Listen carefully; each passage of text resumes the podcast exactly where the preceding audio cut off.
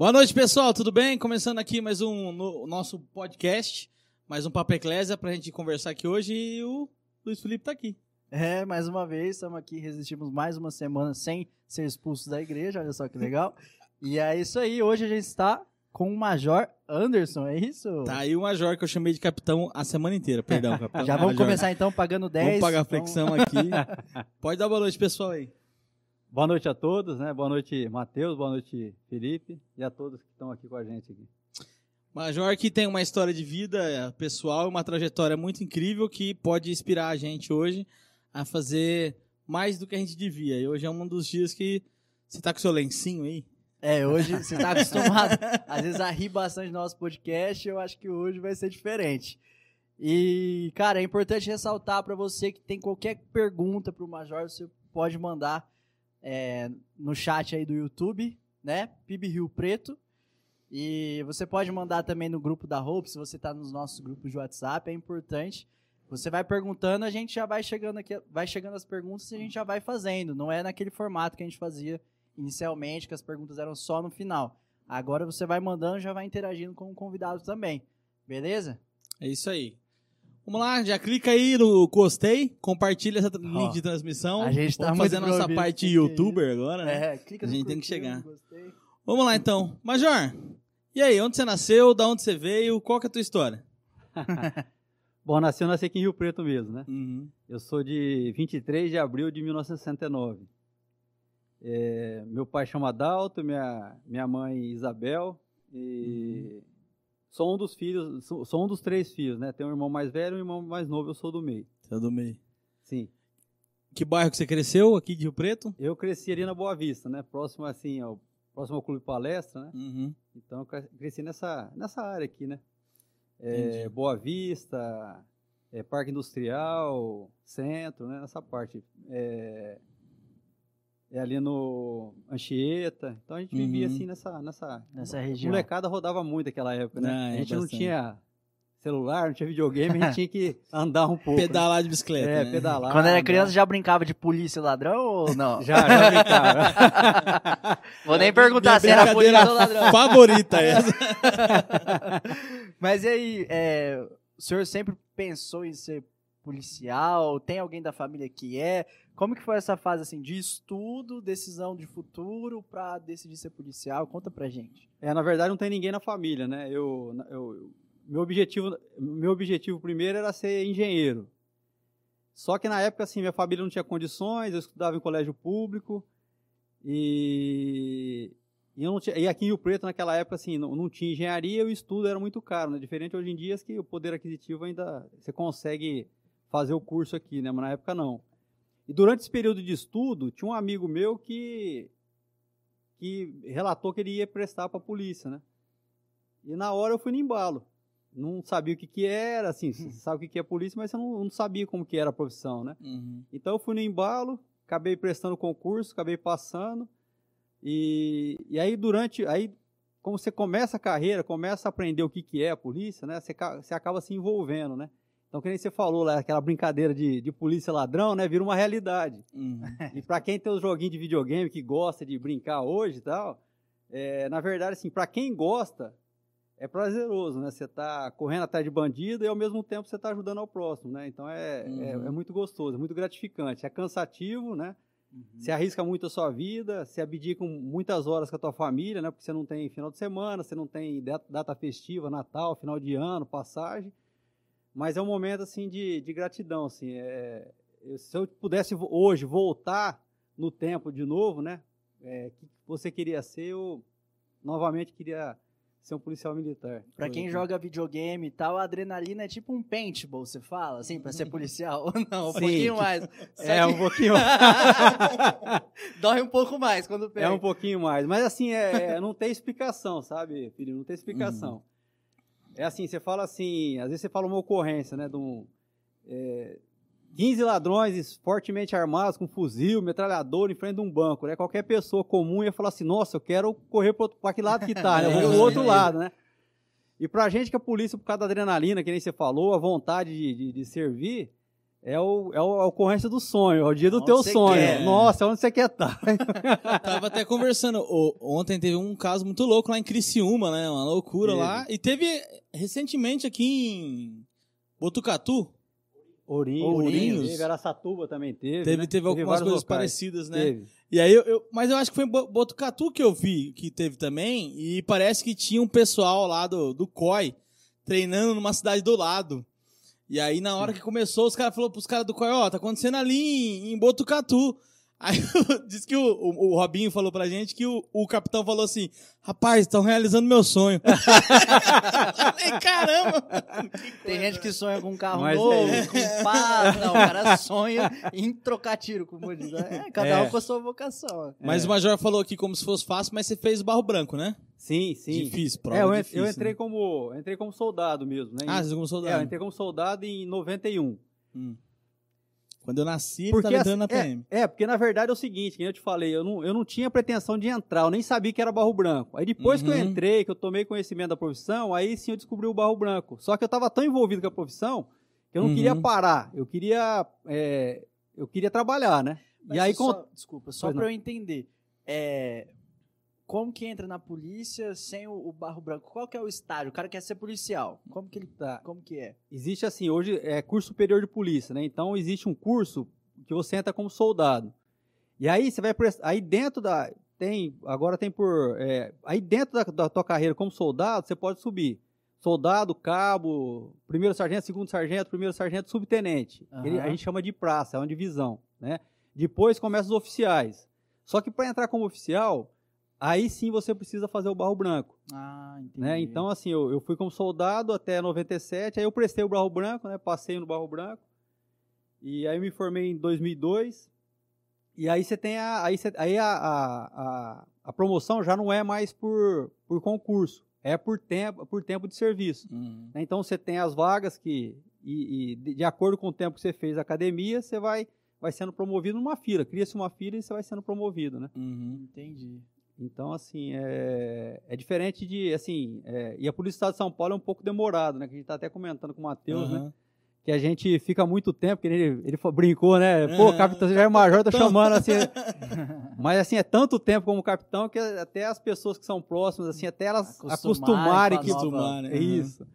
Então, é, é complicado mesmo. Mas aí a gente tava falando da emoção, brinquei né, com o negócio do paintball e tal. Sim. Mas assim, é. Cara, teve algum momento. Eu imagino que vários, mas assim, algum momento mais marcante ali na, na sua carreira que você trocando tiro ou achou que fosse morrer. Ó, é, assim, a gente tem vários momentos, né? É que nem você falou esse, esse grupo armado aí, a gente deparou com um grupo armado. Eu, eu trabalhava em São Paulo, né? depois da academia eu fui para São Paulo lá no início da Zona Leste. E teve um dia de manhã que estava sossegado a rede rádio e de repente deu um, um, um, uma, van escolar, foi pegar uma, uma criança num, num condomínio de prédios. E aí ele verificou lá de fora, ele viu movimentação de, de indivíduos com um fuzil andando dentro do, do condomínio, ele achou estranho e ligou. E, na verdade, estava tendo um roubo. E quando a gente chegou, antes eles colocam pessoas para olheiros para ficar vendo se a polícia chega e tal, né? E, e, meu, quando a gente começou a chegar, era infratores com fuzil pulando muro, rendendo pessoas no meio da rua com carro, né? Então, e eu acabei deparando com uma... ele- um, do- um dos indivíduos pegou uma van, dois indivíduos pegaram uma van cheia de, de crianças. Imagina uma van Meu lotada de Deus. crianças com 8, 9, 10 anos. E eu acabei deparando com essa van, né, com esses indivíduos, né? Então é assim, é, é complicado, né? Porque você tem sua vida, mas ao mesmo tempo, assim, o bandido ele não está preocupado com, ele vai dar um tiro, não está preocupado com quem que ele vai pegar, né? A gente não, a responsabilidade nossa é maior, né? Aham. Porque você vai dar um tiro, você tem que dar um tiro, você tem que acertar, no mínimo você tem que acertar, né? Porque às vezes você- se você errar, você pode acertar uma pessoa inocente e fica complicado pra tua vida, né? Pra tua carreira, pra tua Mas o vida. senhor já era cristão? Nasceu no berço cristão ou não? Não, não, eu era, eu era católico na época, Uhum. né? Assim, não deixa de ser cristão, mas era católico, né? Acreditava em Deus, mas de outra forma, né? Uhum. E, e eu só fui com. Minha, minha- esposa, assim, já era evangélica, né? Uhum. E, e na época ela queria me levar para a igreja, mas eu, como um testemunho que eu dei aqui, né? Uhum.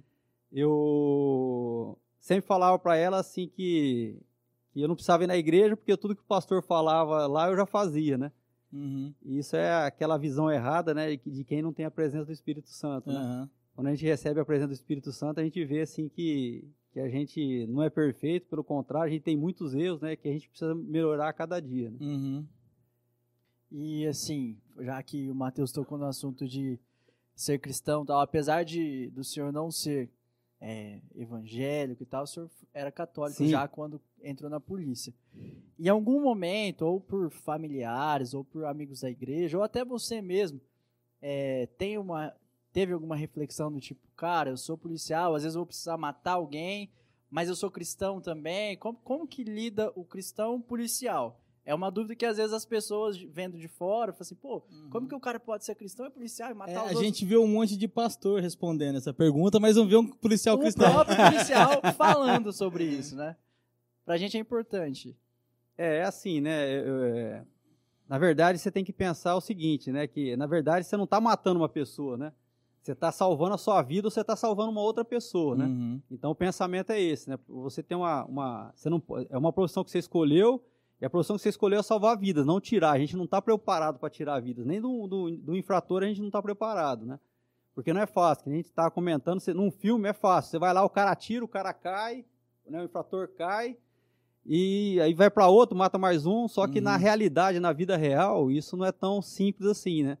Às vezes a pessoa tá lá, não vai morrer na hora, ele implora pelo amor de Deus que ele tem família também, que ele é uma pessoa tal, que tem família, que tem filhos, né? Então, assim, é complicado, mas o objetivo de tudo é o seguinte, é salvar vidas. Você nunca pensa em, em matar essa vida, acabar com essa vida, né? Mas você só faz isso quando você vai se defender ou defender o próximo, né? Uhum. Sim. Então, aí quando você vai defender pessoas de bem, você tem que tirar uma vida, faz parte da profissão, né? Então, assim, acho que no final das contas, quando você pensa desse jeito, você não fica com peso na consciência, né? Que você não fez É. nada errado, na verdade. Até porque, biblicamente, a gente vê respaldo bíblico para essa situação, inclusive quando o apóstolo Paulo diz que quem tem que ter medo da autoridade é quem faz o mal. Quem faz Sim. o bem não precisa temê-la, e a autoridade ela tem o quê? O poder da espada. Se o poder da espada, biblicamente falando, é a autoridade de ter que de- defender o que é correto e coerente, né? Sim. E a polícia realmente, assim, quando a gente olha para o contexto da vida de um policial, principalmente no estado de São Paulo, a gente consegue ver nítido, porque eu acho que a, polícia de São Paulo é uma polícia que está perto do povo. As pessoas conseguem ver isso. Então, a mesma mão que está fazendo o serviço de policiamento na rua, fazendo lá o enquadro, também está dentro de uma escola, fazendo projetos e campanhas. A Polícia Militar de São Paulo, ela dá muito exemplo nesse sentido, né? Sim, tem vários projetos. né? Tem o ProERD, né? Que, Aham. que Eu- procura afastar as crianças da droga, né? A gente tem os músicos do futuro. Músicos do futuro. né? Então, Minha assim- esposa cantou bastante com eles já. Ah, então. Aham. É, porque a, a polícia, assim, ela, ela, é, ela é muito comunitária, que nem você falou, né? Uhum. A polícia, ela tá na, na- nos lugares que às vezes nem todo mundo vai, né? A polícia tá lá no cantinho, na periferia, às vezes você vai... é, você O tem que- vereador não vai, mas Não- a polícia é. tá lá, né? tá lá, tá lá. Então você tá no PS, então você tá verificando Uhum. as, as condições do PS, as dificuldades do, do, do pronto-socorro, né, da, da periferia. É, você vai atender a ocorrência numa residência, né? Então você, você sabe o que, que aquela pessoa, às vezes, às vezes você chega num momento lá que teve uma ocorrência, às vezes que a pessoa estava comendo, né? Uhum. Então você vai ver que tem muita. é, você vê crianças, por exemplo, que às vezes estão no meio da rua, ou brincando, ou estão sozinhas no meio da rua, né? Diferente do que você vê aqui, às vezes, na área central, né? Você não vai ver Uhum. uma criança sozinha na rua, sempre o pai amparando, né? Então você, você acaba é, conhecendo os problemas da sociedade como um todo, né? Então a gente fala de alcoolismo, né? Mas as pessoas não têm noção do alcoolismo porque às vezes na própria família, às vezes tem pessoas que bebem, mas não, não sai muito disso, né? Não, não, Uhum. não, não, não, não tem um acontecimento assim marcante, né? Diferente às vezes de alguns lugares que o álcool acaba com a família, né? Então é constantemente é, é, a polícia é acionada constantemente, por exemplo, duas, três horas da manhã, você ir numa residência porque o marido chegou bêbado, bateu na mulher, é, às vezes até agrediu os filhos, Uhum. né? Então é, é, a gente acaba é, deparando com essas situações, né? Isso cria um crescimento, né? Você saber onde estão os problemas, onde estão as dificuldades de cada um, né? Uhum. O programa meu favorito da televisão era o Polícia 24 Cara, eu Horas. agora. Eu gostava daquilo demais. Lá tem muitos casos assim que a gente vê também. Lógico, tem casos que são perigosos, que são sérios, mas tem muito caso ali que não é nem de polícia, né? Que a pessoa ali chama a polícia por qualquer coisa, qualquer motivo. E o senhor já passou por algo dessa forma? Ou algum amigo do senhor que, tipo, chegou lá, era uma briguinha Charlie de 04. casar? É, alguma coisa Charlie assim. 04, eles falam. Sim, sim. É assim, né? é, Criou-se algumas, alguns métodos de acionar a polícia, né? Para a polícia vir rápido, né? E, e aí a pessoa quer montar uma ocorrência dessa aí. Como sabe que o polícia gosta de, de ocorrência de, de gravidade, né? Uhum. Então hoje é. Às vezes você vai eh, atender uma discussão, por exemplo, que é só uma simples discussão no meio da rua, O cara exagera. e o cara exagera no- na solicitação. Fala, ó, tem um indivíduo armado que ele já deu um tiro, né?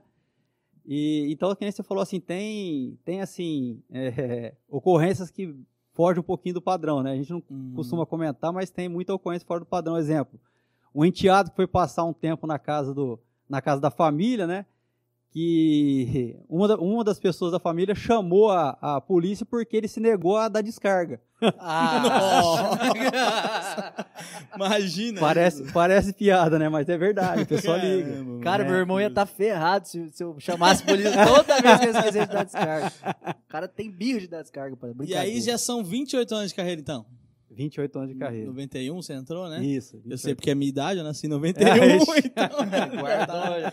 já tá. Ei, Nossa, o Matheus fez a conta rápida de Mas, Cara, a idade dele ficou fácil. mas e aí 28. tem um fato que aconteceu na sua vida que mudou não só não a sua profissão, a sua vida profissional, mas o, o jeito que você é, abraçou a, a ideia de salvar vidas, né? Você passou por um momento aí difícil? Sim. é, Foi em novembro de 2012, né? Eu, naquela época, com- comandava a agência de inteligência aqui de, de São José do Rio Preto. Tinha acabado de prender uma quadrilha que tinha matado um tenente-coronel da aeronáutica e um escrivão em Nova Granada. É, pegamos a última pertencente à quadrilha, era uma meia-noite mais ou menos em Mirassol. Fui para casa, no outro dia acordei, fui tomar banho e notei que haviam várias pintinhas vermelhas na minha perna. Micro pintinhas, várias, né? Achei estranho aquilo lá. No quartel a gente tem um médico, chama Silvestre. Eu cheguei pro Silvestre e falei, Silvestre, apareceram essas manchinhas vermelhas na minha perna. O que você acha que pode ser? Ele falou assim, meu, você tá bem? Tá com fraqueza, passando mal, teve febre, alguma coisa? Eu falei, meu, nada, sintoma nenhum. A única coisa são essas pintinhas vermelhas que apareceram na perna. Inclusive, trabalhei ontem até de madrugada, né? Ele falou, meu, vamos começar a investigar, vamos começar por um hemograma. Fiz o hemograma, duas horas depois ele me chamou no quartel e me deu essa notícia, né? Que o diagnóstico tinha dado leucemia. Caramba, sim. Sim. Pareceu uma manchinha. O que, que é essas manchinhas? Leucemia. É. Meu então, Deus. assim, é, O senhor nem suspeitava que poderia ser algo nessa gravidade. é assim, Felipe, a maioria das pessoas que, assim, quando tem o diagnóstico, assim, a gente nunca acha que vai acontecer com a gente, cara. Uhum. E na época, assim, eu sempre pratiquei esporte, não fumava, não bebia, sempre tive uma alimentação saudável. Então você nunca imagina que isso vai acontecer com você. Não tinha nenhum caso de câncer na minha família, né? Então a gente fica meio disperso disso aí, né? Porque a gente acha que não, não vai acontecer. E a hora que você vê o diagnóstico ali, que, e a palavra câncer é uma palavra que assusta as pessoas, né? Uhum. Só que assim, é, eu me lembro até hoje a primeira coisa que eu, que eu perguntei pro médico, né? Eu falei assim, ei doutor, como que faz agora? Tem cura? Ele falou, não, tem cura, hoje em dia tem cura, né? É, só que é o seguinte, a única coisa que você vai ter que, que, que ter muito agora é paciência, cara. Né? Paciência, fé e, e paciência. Né? Não é uma gripe que você vai curar em 15 dias, em um mês, né? O tratamento é, é longo, né? São anos de tratamento. É, mas tem cura, sim. Então foi essa. E aí a cabeça já fica carreira, É, Como que família. foi esse choque pra você? Principalmente a família, né? cara? Quando você saiu de lá e chegou em casa. É. Não, e assim, né? Eu fui pra casa meio na pressão, né? Porque, Uhum. na verdade, eu falei, o médico falou assim: não, nós precisamos ir agora pro hospital. Né? Porque ele falou pra mim assim, ó, é, plaquetas é um componente do sangue responsável pela coagulação, que mantém o sangue dentro do organismo, né? Uhum. O, o normal de plaquetas é 150 mil. Eu tava com 8 mil na, no dia.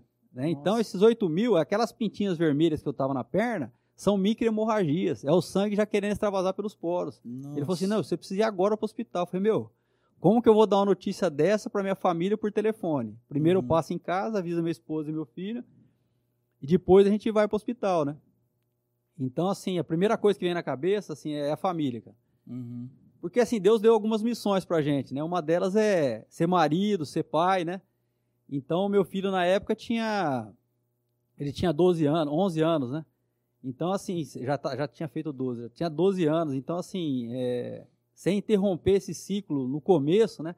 sabendo assim, a gente sabe que a adolescência é o momento que você mais está precisando da família estar tá próximo, né? Uhum. Então era, é complicado. Você não quer abandonar isso, né? Você quer que Deus te mantenha mais um tempo aqui para você ter esse, Uhum. você cumprir essa primeira missão que é, que é a tua família, né? E veio tudo isso na cabeça na hora, de medo de, de abandonar, de, Vem. de É, morrer, de... Isso, passa um filme, né? Passa um filme na cabeça, tá? Porque assim, você.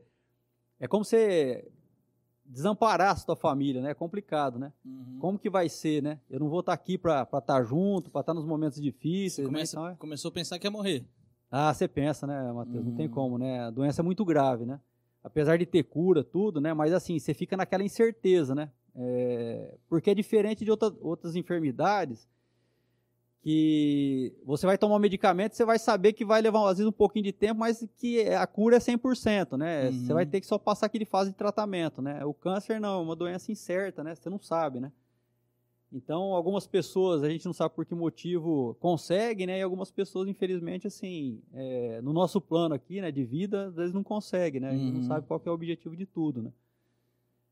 E assim, fazendo um paralelo agora, que eu tava pensando aqui, esse momento que você recebeu o diagnóstico e, e digeriu isso, talvez nesse momento você teve mais medo de morrer do que em qualquer outro momento na polícia, por exemplo, que você estava trocando tiro, mas você tinha um certo controle da situação. Sim, sim. Sem É, é, na polícia assim, a gente não pensa muito em morrer, né? A gente sabe do risco da profissão, mas a gente não pensa muito, né? E agora ali não, ali era um, era um, é um momento difícil, é um momento assim que você precisa de muita fé mesmo e, e tá próximo. Deixa eu só entender. No dia que você notou, você já falou com ele no outro dia, no mesmo dia esse é o seu resultado? Não, no outro dia saiu, é, No assim, é, na, na verdade assim, ele acabou fazendo pedido de exame, no outro dia eu fiz e duas horas depois que eu fiz, porque assim, quando você vai fazer o exame de sangue, principalmente o exame de sangue, acredito que outros é, outros exames também, quando tem um, um, um exame que, que tem um diagnóstico grave, né, ele já entra em contato direto com o médico, né, porque Uhum. o risco era muito grande, né, de ter qualquer tipo de hemorragia. Então, quando deu o diagnóstico de leucemia já no próprio diagnóstico de, do exame de sangue, é, o Tajara, que eu fiz na época, entrou em contato com o médico, o médico me chamou de imediato, porque eu precisava ser Você caminhado para o hospital com urgência. explicar pro leigo um pouco melhor qual é o tipo de câncer que é a leucemia ou não? Sim, claro. É assim, a gente tem o- no nosso corpo, a gente tem a medula óssea, né? E a medula óssea, é, para quebrar outro um, um mito, né, e uma mentira, as pessoas quando você fala em medula óssea, as pessoas já imaginam essa imagina essa medula espinhal aqui, né, que a gente tem, né? Porque acho que na escola é mais falar da medula espinhal, então quando a gente ouve falar em medula, a gente acredita que seja medula espinhal e não tem nada a ver. A medula Hum. espinhal é do sistema nervoso. Medula óssea é um líquido gelatinoso presente no inter- interior dos ossos, principalmente na região da bacia, que é, é responsável por fabricar todos os componentes do nosso sangue. Uhum. né? Então, é, é, o sinal de vida, na verdade, né, que vai sustentar teu organismo é aquela medula óssea ali. Ela carrega tua carga genética, né, que vai ser distribuída ali no. E vai produzir teu sangue, e sem sangue não tem vida, né? Então, a leucemia, na verdade, é um problema nessa medula. Né? Então, quando ela tem um problema, ela acaba. São vários tipos de leucemia, né? As pessoas às vezes falam em leucemia e imaginam que é uma só, né? Mas a gente tem mais de 20 tipos de leucemias, né? Uhum. E, e, e aí, o que acontece com essa medula? Ela começa a fabricar células imaturas e incompletas, né? E essas células acabam tomando conta do organismo, né? E aí a pessoa não, ela não consegue executar a função que ela para que ela foi criada, né? Então, alguns tipos de leucemia ela aumenta em muito, ela, ela tem uma uma disseminação desproporcional no, na- no teu sistema de imunidade, né? Então, exemplo, você está acostumado com leucócito assim de até 8 mil, por exemplo, às vezes você vai ter um diagnóstico de 150 mil de leucócitos, 200 mil de leucócitos, né? Então Hum. é uma doença, na verdade, no sangue, né? É uma doença do sangue. E essas, essas informações que o senhor passou pra gente, o senhor já tinha quando recebeu o diagnóstico? Ou a partir daí o senhor começou a pesquisar no Google o que que era, ou o Não, médico? Google não, Google não. o Google é sempre a pior opção, né, cara? É, não, na verdade é isso aí. Uma das coisas que eu me pautei na, na época do diagnóstico foi, foi não procurar nada no Google. Por que não procurar nada no Google? Porque você só vai, só vai achar coisa ruim, né? Então, na verdade, eu fui atrás do médico. E eu, meu, é assim, eu desconhecia totalmente. Na verdade, isso que eu falei de mito, da medula óssea, imaginar que é medula espinhal, é o que eu imaginava. Uhum. Eu imaginava que tinha que enfiar uma agulha na minha espinha, né, na medula espinhal.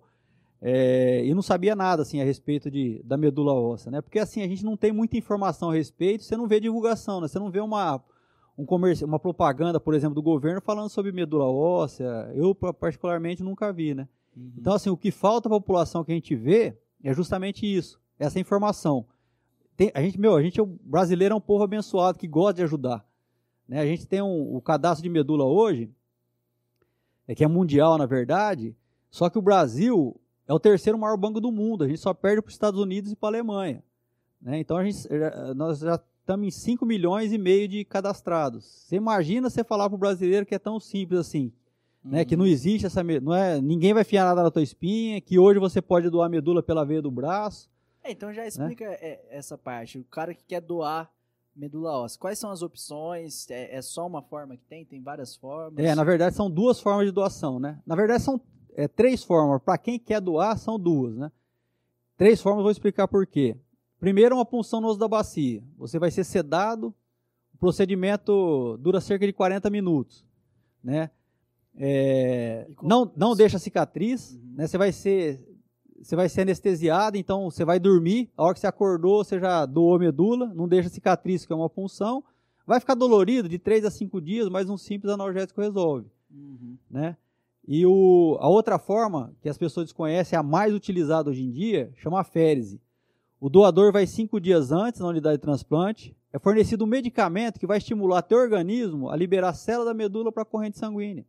Aí a mesma máquina que o pessoal usa para doar plaquetas é a mesma máquina que vai coletar a célula da medula. Doou medula, você vai embora para casa. A única restrição é você ficar 48 horas sem praticar exercício de forte intensidade, né? Você não vai correr uma maratona. Uhum. Mas você pode fazer sua caminhada normal, atividade diária normal. E a terceira forma, que é pouco divulgada hoje em dia também, é através do sangue do cordão umbilical. Né? Então, assim, a gente tem alguns bancos públicos de, de coleta desse, desse, desse sangue do cordão umbilical. Como que funciona? Nasceu uma criança, né?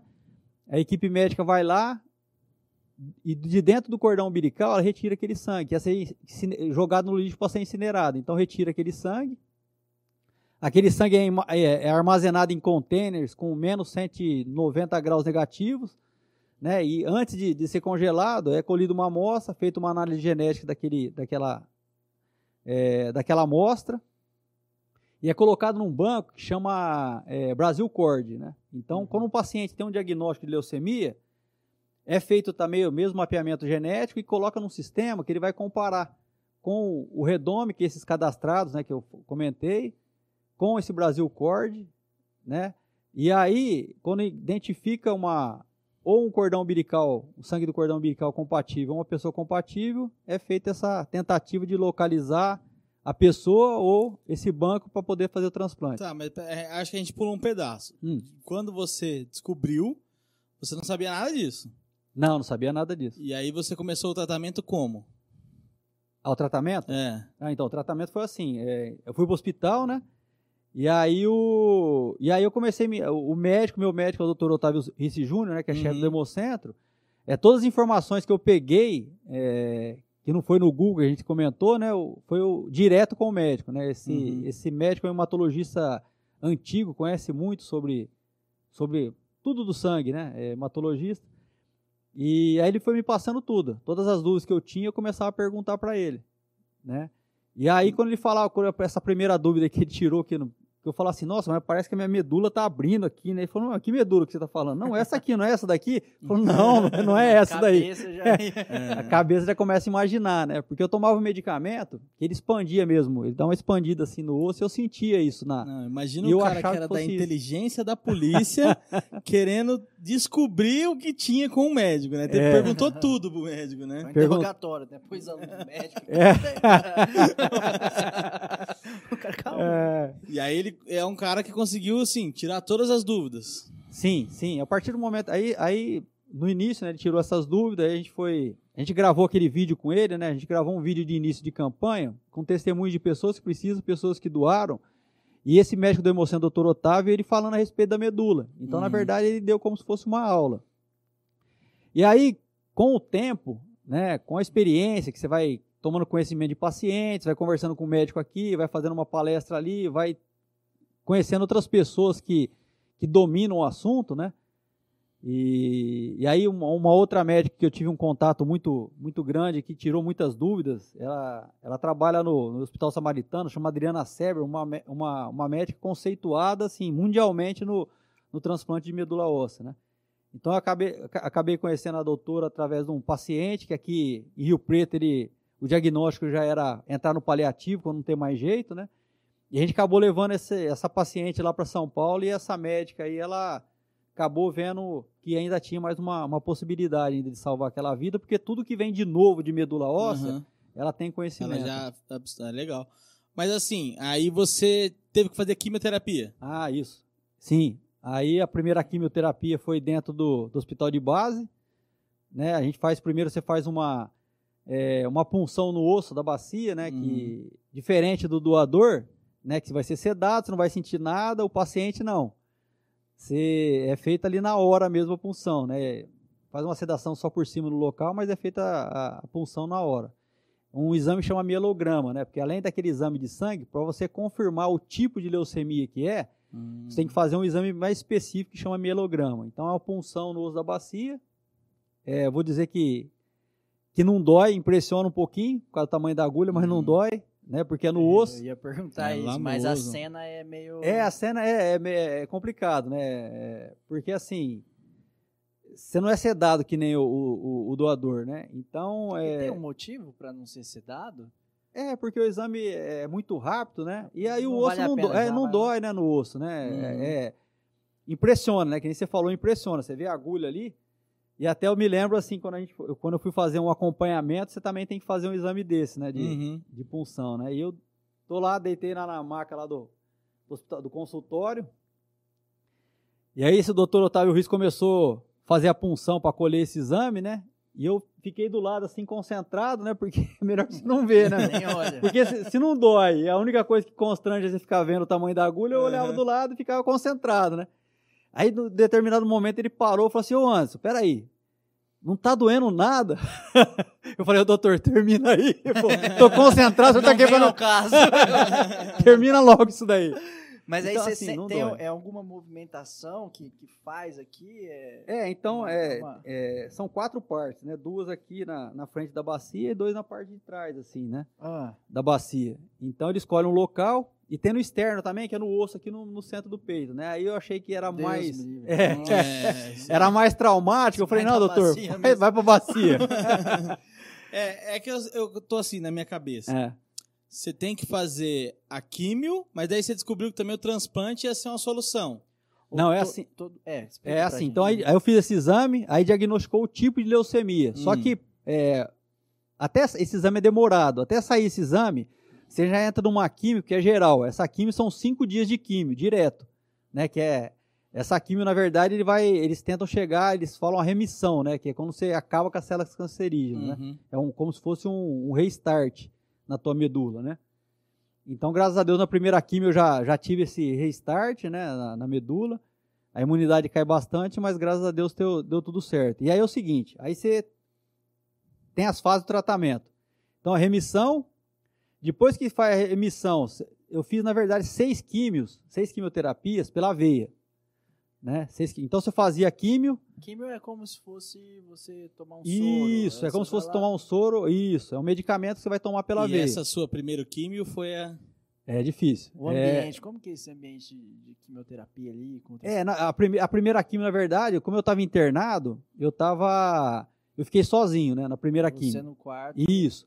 Aí eu fiz a primeira, aí você tem que fazer um acompanhamento semanal com hemogramas. Uhum. Para ver quando o teu organismo vai recuperar né, para poder para você estar tá podendo fazer a, a, próxima etapa que é a nova químio. Então, é, o tempo é mais ou menos um mês de uma de uma sessão, de, uma sessão de químio para outra químio. Então eu fiz a primeira químio no hospital, a segunda químio, aí eu fiz ali na na Unimed, aqui na Badibacite, né? E, e ali eu tive uma experiência de vida também muito grande, né? Porque eu cheguei na Unimed para fazer a químio, cheguei na sala de espera, estava sozinho. A enfermeira me chamou, abriu uma portinha, meu, a hora que ela abriu essa porta, eu cheguei assim, uma sala gigante, muitas, é, muitas poltronas assim, e muitas pessoas fazendo quimioterapia, mas muita gente fazendo quimioterapia. E aí aquilo, aquilo, é assim, é, a gente que não está acostumado, não está envolvido nesse meio, né? Você imagina que é só você, ou teve um outro caso, aí quando você abre uma porta, você vê aquele monte de gente, você fala, meu Deus do céu, né? E aí eu percebi que as enfermidades, assim, não faz distinção de raça, de sexo, condição financeira, nem de idade. Meu. Atinge desde recém-nascido, como é um caso no bebezinho aqui de Rio Preto, que apenas 18 dias já estava com diagnóstico de leucemia, até pessoas de idade. Nossa. E aí eu entrei naquela sala, a enfermeira mediu minha pressão, estava normal, temperatura normal, me colocou sentado numa poltrona, em cima, assim, tinha uma televisão, e é uma cena que eu nunca esqueço, embaixo, assim, tinha uma, uma criança na época, devia ter uns 10, 11 anos, mais ou menos a idade do meu filho, uma menina, é, carequinha, ela estava junto com, com a mãe, depois veio o pai, e ela estava fazendo quimioterapia. E a enfermeira começou a manipular o medicamento, né, não tinha começado a ministrar, começou, estava só manipulando, eu comecei a olhar para a televisão assim, a televisão começou a rodar assim, né, uma televisão que estava em cima, né. E a gente que é homem não quer dar o braço a torcer que tá passando mal, né? Você imagina o militar ainda, acostumado, né? O perigo. Durão. É, durão, né? E aí eu falei, meu, mal-estar momentâneo, daqui a pouco passa. Né? Medir minha pressão tá normal, temperatura normal. De repente a enfermeira pega no meu braço e começa a me chacoalhar assim, Anderson, Anderson, Anderson, você tá bem, você tá bem? Eu falei, meu, tô bem, a televisão tá rodando um pouquinho ali, mas daqui a pouco para. Meu, ela foi medir minha pressão, tava 6 por 4. Nossa. Né? Já tava apagando. Imagina o jeito que eu tava para sem ela falar nada, ela me segurar e me chacoalhar, né? Nossa. Mas assim, e, emocional. E aí, é, aí ela falou para mim, né? Ela falou assim para mim: "Anderson, esquenta não, assim, as pessoas que vêm aqui pela primeira vez têm esse sen mesmo sentimento que você está tendo agora. Uhum. Esses pacientes aqui, em virtude da quimioterapia, a imunidade deles é muito baixa. Você não vai ver eles andando pela rua, eles têm que ficar restrito dentro de casa. Né? Então, as pessoas que estão aí fora, imagina que é uma pessoa ou outra. Aí você vem aqui, você vê esse monte de gente, você vê uma criança da idade do seu filho fazendo quimioterapia, isso mexe com as pessoas. Né? Então eu saí daquele dia, cara, aquela imagem daquela criança, daquelas pessoas assim na minha cabeça, assim que, que durou todo, todo o tratamento. Uhum. Mas a, você falou até que a menina estava é, carequinha já, né, e tal, é, você nesse processo já estava é, com o cabelo caindo ou demora para cair o cabelo? Ó, oh, assim, é, depende de cada organismo, né? O meu, eu, fiquei, eu, do início da, do início da, do tratamento, demorou uns dois meses, começou a cair, cair bastante, né? Aí você vê que começa a cair, aí você já pede para raspar logo, né? Porque você deita no travesseiro assim, quando você levanta tem um tufo de cabelo assim, né? Uhum. E para você foi um momento não, pensa ou você já estava preparado para isso? É, não, assim, assim, pro homem, né, o cabelo não faz diferença, né? Uhum. A gente não, não é muito apegado, né? É diferente para a mulher, né? A mulher Sim. sente muito isso daí, né? Até a gente tem muitas campanhas assim de, de arrecadação de cabelos, né, para fazer peruca, né? Porque a mulher ela leva muito em consideração a autoestima, né? Isso mexe uhum. com a uhum. autoestima da, da mulher, né? Agora pro homem é uma coisa normal, né? Até uma, uma militar que você está acostumado a raspar a cabeça do lado, quer raspar em cima, para mim é era e, e, na verdade é o seguinte, meu, você quando você tem um diagnóstico desse, a coisa que você vai menos esquentar é, cabelo, é ficar né? pensando no cabelo. Uhum. Mas eu, às vezes e aí, é, porque, falar, é, porque até assim, né, é, são muitas mudanças, não é só o cabelo, né? A Sim. quimioterapia é muito forte, então você vai ficando debilitado, é você vai perdendo imagino, é. é. você vai perdendo musculatura. Mudança no corpo, né? Isso, não só o raspar, mas a gente imagina uma pessoa com câncer, a gente já traça essa imagem, uma pessoa mais fraca, vai emagrecendo Sim. e com sem cabelo, né? Então, às vezes, Sim. a hora que você se vê no espelho já sem o cabelo, já fala, pô, já dei um passo a mais, né? Sim. Tipo... Porque a quimioterapia é muito forte, né? É, é, além dela matar células cancerígenas, ela mata células boas também, né? Uhum. Então, para o organismo é uma bomba isso daí, né? Então é complicado, é, não é e fácil. Aí você já estava fazendo as químios e aí você descobriu a questão do transplante. Isso. Aí eu comecei, assim, é, no Google eu nunca, nunca procurei, pesquisei em relação à doença, né? Enfermidade. Ah, que, qual que é o tratamento? É, pessoas que foram curadas, pessoas que não foram curadas, não fiquei procurando nada. Né? Porque eu sei que só vai ter postagem ruim ali. Uhum. Mas, assim, em relação à medula, quando o médico começou a falar para mim, aí eu comecei a pesquisar, né, sobre os procedimentos, como que funciona, né, assim, é, como que, como que é a, a, a, doação de medula, como que funciona. E até, por, até porque a gente, como a gente foi fazer o site, né, durante a campanha a gente fez um site que está até hoje no ar, né, chama é, www.batalhapelavida.com.br, né, que deve estar tá sendo é, divulgado aí. Então, uhum. para fazer essa esse site a gente pesquisou muito, né? sobre cadastro e doação de medula. E, e esse período que eu fiquei em tratamento, é, além das, das orientações médicas, também foi através do Google. Mas só, só para eu entender, é, você entrou com um tratamento, tal, estava em meio às quimioterapias, e aí você teve a ideia de criar um site, essa parte a gente não comentou. Como já existia esse site, ou quando você se viu doente, você falou, eu preciso fazer alguma coisa? Não, não, é assim, ó, na verdade foi o seguinte, foi um... É, foi uma, uma, uma sessão de, de acontecimentos, né? Na verdade, né? Então teve esse, esse momento de isolamento, quando você recebe a quimio, né, como eu falei, é você, quando você passa por quimioterapia, você tem que ficar restrito, então eu não podia receber visitas em casa, né? Às vezes muitas pessoas ligavam, inclusive da polícia, família, queria visitar, e assim, é um momento que você não pode receber visita, porque como a tua imunidade está muito baixa, você tem risco assim, iminente de, de, de, pegar uma infecção. E aí, se você uhum. pegar uma uhum. infecção, acaba ficando complicado o tratamento, né? Você pode vir a óbito a qualquer momento, porque o organismo não tem imunidade para resistir, né? Então, que o pessoal viveu de pandemia, de ficar isolado, todo Vixe. mundo que tem câncer vive, vive isso, Vive, né? é. Isso, usar máscara, né? Uhum. E, e, ficar isolado já é uma rotina, né? Uma, uma rotina ainda muito mais complicada, né? Uhum. Foram seis sessões, isso, isso. Então, e o intervalo de uma para outra é de um mês, então você ficou isso até aproximadamente maio. seis meses nesse ciclo, isolado. Isso, isolado. E aí foi esse momento foi um momento bom para mim, né? Porque foi um momento de, de aproximação com Deus. Né? É, a, a Heloísa comentou é. aqui na live e falou assim, ó, pede para ele contar como ele aceitou Jesus, porque é, é muito emocionante. é, porque foi assim, né? Então, é, eu entendi que nesse momento, assim, eu, eu precisava. É assim, é, como que começou tudo, né? Que eu comentei, minha esposa já era evangélica e ela queria me levar para a igreja, mas eu sempre fui, assim, um pouco rebelde nesse, nesse, uhum. nesse, de querer ir, né? E aí, eu, a gente fez uma viagem, retornou, começou a me dar uma dor no estômago. Em resumo, deu uma, uma apendicite suporada. Cinco dias, que eu fui no hospital, os médicos não conseguiam identificar. E aí, eu, quando foi descoberto, eu já estava com bloqueio intestinal, né? Então eu falei assim, meu, já era, né? Não tem mais jeito, né? Bloqueio intestinal, a gente sabe que transplante intestino é difícil, tudo. E aí o médico falou para mim assim, ó, a única chance tua agora, a gente vai abrir, é, vai, vai limpar, colocar para dentro, e aí você tem que ter fé para voltar a funcionar.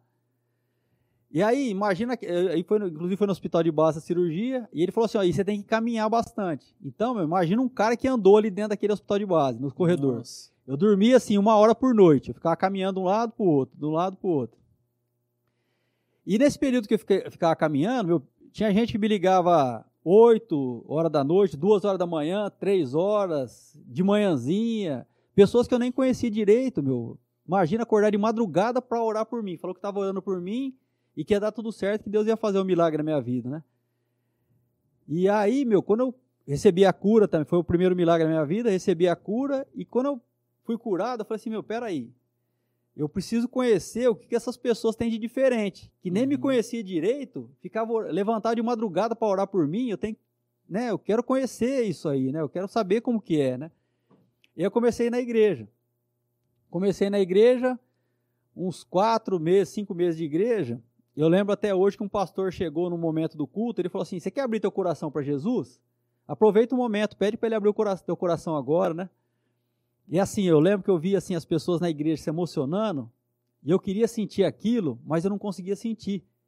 Então, pedi, naquele momento, eu pedi para Deus: Senhor, eu quero, tá, que nem aquela pessoa ali, eu quero sentir uhum. aquilo que aquela pessoa está sentindo. Abre o meu coração, né? E aí, dois dias depois, veio o diagnóstico da, da leucemia, né? Aí começou o tratamento, tudo. Eu tive essa aproximação com Deus, uhum. né? Foi um momento que eu isolei do mundo para estar próximo. Eu entendi que Deus é perfeito, assim, porque eu estava tão envolvido com a minha profissão que eu vivia no 220, né? Uhum. Então eu uhum. acordava assim, de madrugada para tentar levantar informação de, de infrator. Então eu vi que eu estava meio fora do limite. Então eu precisava daquele tempo de parar tudo, minha vida, para estar tá focado em, em Jesus. Né? E comecei a ler a Bíblia. Comecei a ler a Bíblia. Aí na terceira quimioterapia, eu comecei, estava em casa, comecei a apresentar um pouquinho de febre, a gente fez medicamento para febre, mas a febre não, come, não queria baixar. Aí a gente foi para o hospital, chegou no hospital, fui colocado num quarto isolado, e aí, o, e aí foi, o, o médico foi me foi ministrando os medicamentos, né? Medicamentos.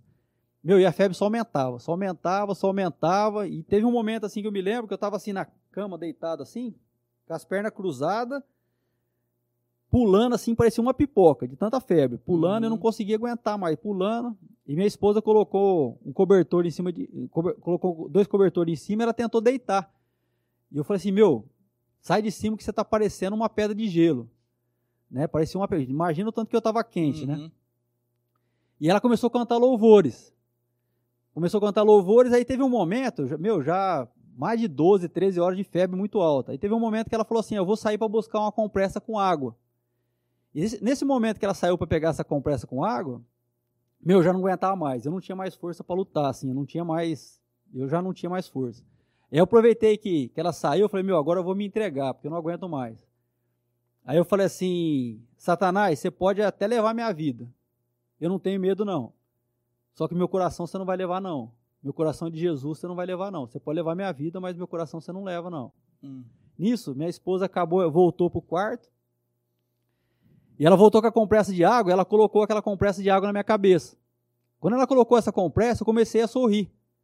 Ela falou assim: amor, você tá, tá tudo bem? Você tá rindo? Eu falei assim: amor, continua, é só água. Não tem medicamento, não tem remédio, não tem médico, não tem nada, é só água. Eu falei assim: tem um homem na Bíblia que foi curado só com água. E eu nem sabia a história de Namã. Meu, aí eu sei que eu levantei daquela cama, fui lá no, no banheiro, liguei uma ducha, entrei debaixo, meu, acabou a febre. Né? Aí no outro dia, durante as leituras, eu colocava um marcador de, de leitura né, na Bíblia. Né? E no outro dia eu estava sozinho lá no, no, hospital de base, no quarto. Aí eu fui abrir a Bíblia, a Bíblia é, aonde que eu tinha parado. E aí estava assim, ó. É, essa, no, é, é, essa noite pedirão tua alma. Para quem, quem, quem vai ser? Para quem está preparado? Aí estava assim. O é, que, que adianta você tá, ficar ansioso com a tua própria vida? Né? Você tem condição de mudar um segundo nela, se quer? Você tem condição de fazer alguma coisa? Então aceita o reino de Deus e tudo lhe será acrescentado. E aí João 3,3, né? Uhum. Fala lá que se a gente, para nascer de novo, como que faz, né? Através do, do da água e do Espírito, né? Então, uhum. quer dizer, é, eu entendi que naquele momento que a minha esposa estava colocando aquela água na minha cabeça, que eu tava, era um momento que eu estava aceitando Jesus, né? Então, daquele dia para lá, aí, e, e, depois quando eu, quando eu abri essa passagem, estava assim, meu, qual que é a probabilidade de acontecer um negócio desses? De você abrir a Bíblia e justamente o que você passou naquela noite estava lá. Uhum. Né? Aí eu senti aquilo que eu tinha pedido para Jesus, aconteceu, né? É, comecei a sentir uma felicidade tão grande no meu peito, assim, no meu coração, mas tão grande, eu comecei a chorar, cara, eu não conseguia mais parar de chorar. As pessoas ligavam para mim, eu estava chorando, não, você está bem, você está bem. Eu falei, meu, nunca tive tão feliz em toda a minha vida. Meu, e felicidade, ah. felicidade, e graças a Deus, assim, depois daquilo, nunca mais febre. Né? Durante esse período de tratamento, peguei dengue. É... Você estava na quimio e pegou dengue. Peguei dengue na quimio, né? E eu lembro que meu irmão tinha pegado dengue há uns 15 dias atrás. E ele estava com 200 mil de plaqueta e ele chegou a 60 mil, né? E quando eu peguei dengue, eu tinha menos de 100 mil, né? Falei, senhor, Agora. ele perdeu 140 mil, não tem nem 90, papai. Então, senhor, o senhor uhum. complementa com o resto. E graças a Deus é, chegou a, a 20 mil, depois é, rapidamente voltou. Nossa, Nossa, que história, né? E, e, assim, é difícil falar qualquer uh... coisa depois disso, né? Que, que encontro com Deus, né? É. E mas depois desse encontro com Deus, cara, ah. o que que mudou? Sim. o seu tratamento, a sua perspectiva. Então, e aí, né, depois desse encontro, assim, eu me tornei muito próximo de Deus, a gente Aí você começa a orar, você começa, aí você sente a presença do Espírito Santo, aí você começa a entender os erros, teus erros, né? Porque aí você começa a ver que você não é perfeito, que você precisa melhorar a cada dia. E aí, depois de seis meses da, das químios pela, pela veia, eu recebi a, um, um, outro milagre que foi a, a benção de Deus com a cura. Né? Só que, como eu comentei com vocês, durante esse período de tratamento, eu acompanhei muito, muito, muito, é, muito sofrimento de pacientes, familiares. E foi aí que Deus tocou no meu coração de novo. Né? Ele falou: peraí, Você viu o sofrimento de pacientes, de familiares, estou te abençoando, você está podendo voltar à sua rotina normal de vida. E depois de tudo que você viu, você vai ficar parado aí? Depois de tudo que você viu, sim, sofrimento, aquele, os mitos sobre cadastro e doação de medula, você vai ficar parado aí, você não vai fazer nada? Meu, e quando Deus dá uma ordem, cumpre, né? E rápido, né? Uhum. E aí foi o momento que eu comecei a, a encontrei outras pessoas de coração, né? Porque a gente não tinha dinheiro para montar a campanha no início. É, ela fala aqui também que é para você comentar como você conheceu o médico, é, o seu médico e como hoje vocês são parceiros no Hemocentro. Ah, sim. É, então, assim, quando eu, a- a- na minha internação lá no hospital de base, Uhum. Tinha um médico lá que era um médico geral, né? Um clínico geral que ele me pegou no início lá, né? Que ele assumiu o meu caso no início. Mas a gente sentia que não era aquele ainda. Uhum. né? Então minha esposa o que que ela fez, né? A gente começou a orar na- no dia, né, para que para que Deus colocasse, né, na na minha vida, na, do- naquele tratamento, uma pessoa assim que fosse da escolha dele, né? E aí a hora que abre a porta assim, entra esse esse esse médico aí, doutor Otávio Risse, ele é um é um senhor já de idade, cabelo branquinho e é uma pessoa assim que transmite paz, sabe? Assim, sabe aquela pessoa que Uhum. você olha assim, você transmite paz e a gente já sabia que era que era indicação de Deus mesmo. E aí que a gente teve a, a maior tranquilidade para e confiança para estar podendo eh, fazer o tratamento na paz. E aí é aquilo que a gente comentou, né? Eu acho que era um plano de Deus, porque assim, eu mexia com localização, né? Esse doutor Otávio Risse era chefe do Hemocentro lá do, do HB. Então, assim, isso me tornou muito próximo do Hemocentro. Então, próximo do cadastro de medula, eu saber como que funcionava. E, inclusive, assim, quando a gente montou um vídeo, e o Dr. Otávio Risse eh, participou desse vídeo, a gente gravou um vídeo para mostrar para as pessoas qual que era a realidade das famílias que passavam por aquilo ali, né? Então a gente gravou um vídeo com testemunho de pessoas que precisam, pessoas que doaram e pessoas que receberam. E dentre essas pessoas tinha uma adolescente de Mirassol que chama Christian Damasceno adolescente de 17 anos que há 10 anos lutava contra uma leucemia. Então são duas formas de cura da leucemia. Né? A primeira é a quimioterapia. Quando a quimioterapia não é eficiente, aí você depende de um transplante de medula. Ela já, ela, Não ficou claro para mim a sua cura, como foi? a minha cura é só quimioterapia. quimioterapia. Só quimioterapia. Fez as seis sessões, seis meses e foi abençoado com a Isso. cura. E, Isso. Ah, entendi. E esse projeto de vocês aí começou após o seu. O seu Sim. Após eu terminar. Após a sua cura. Isso, após minha cura, eu terminei minha cura em maio.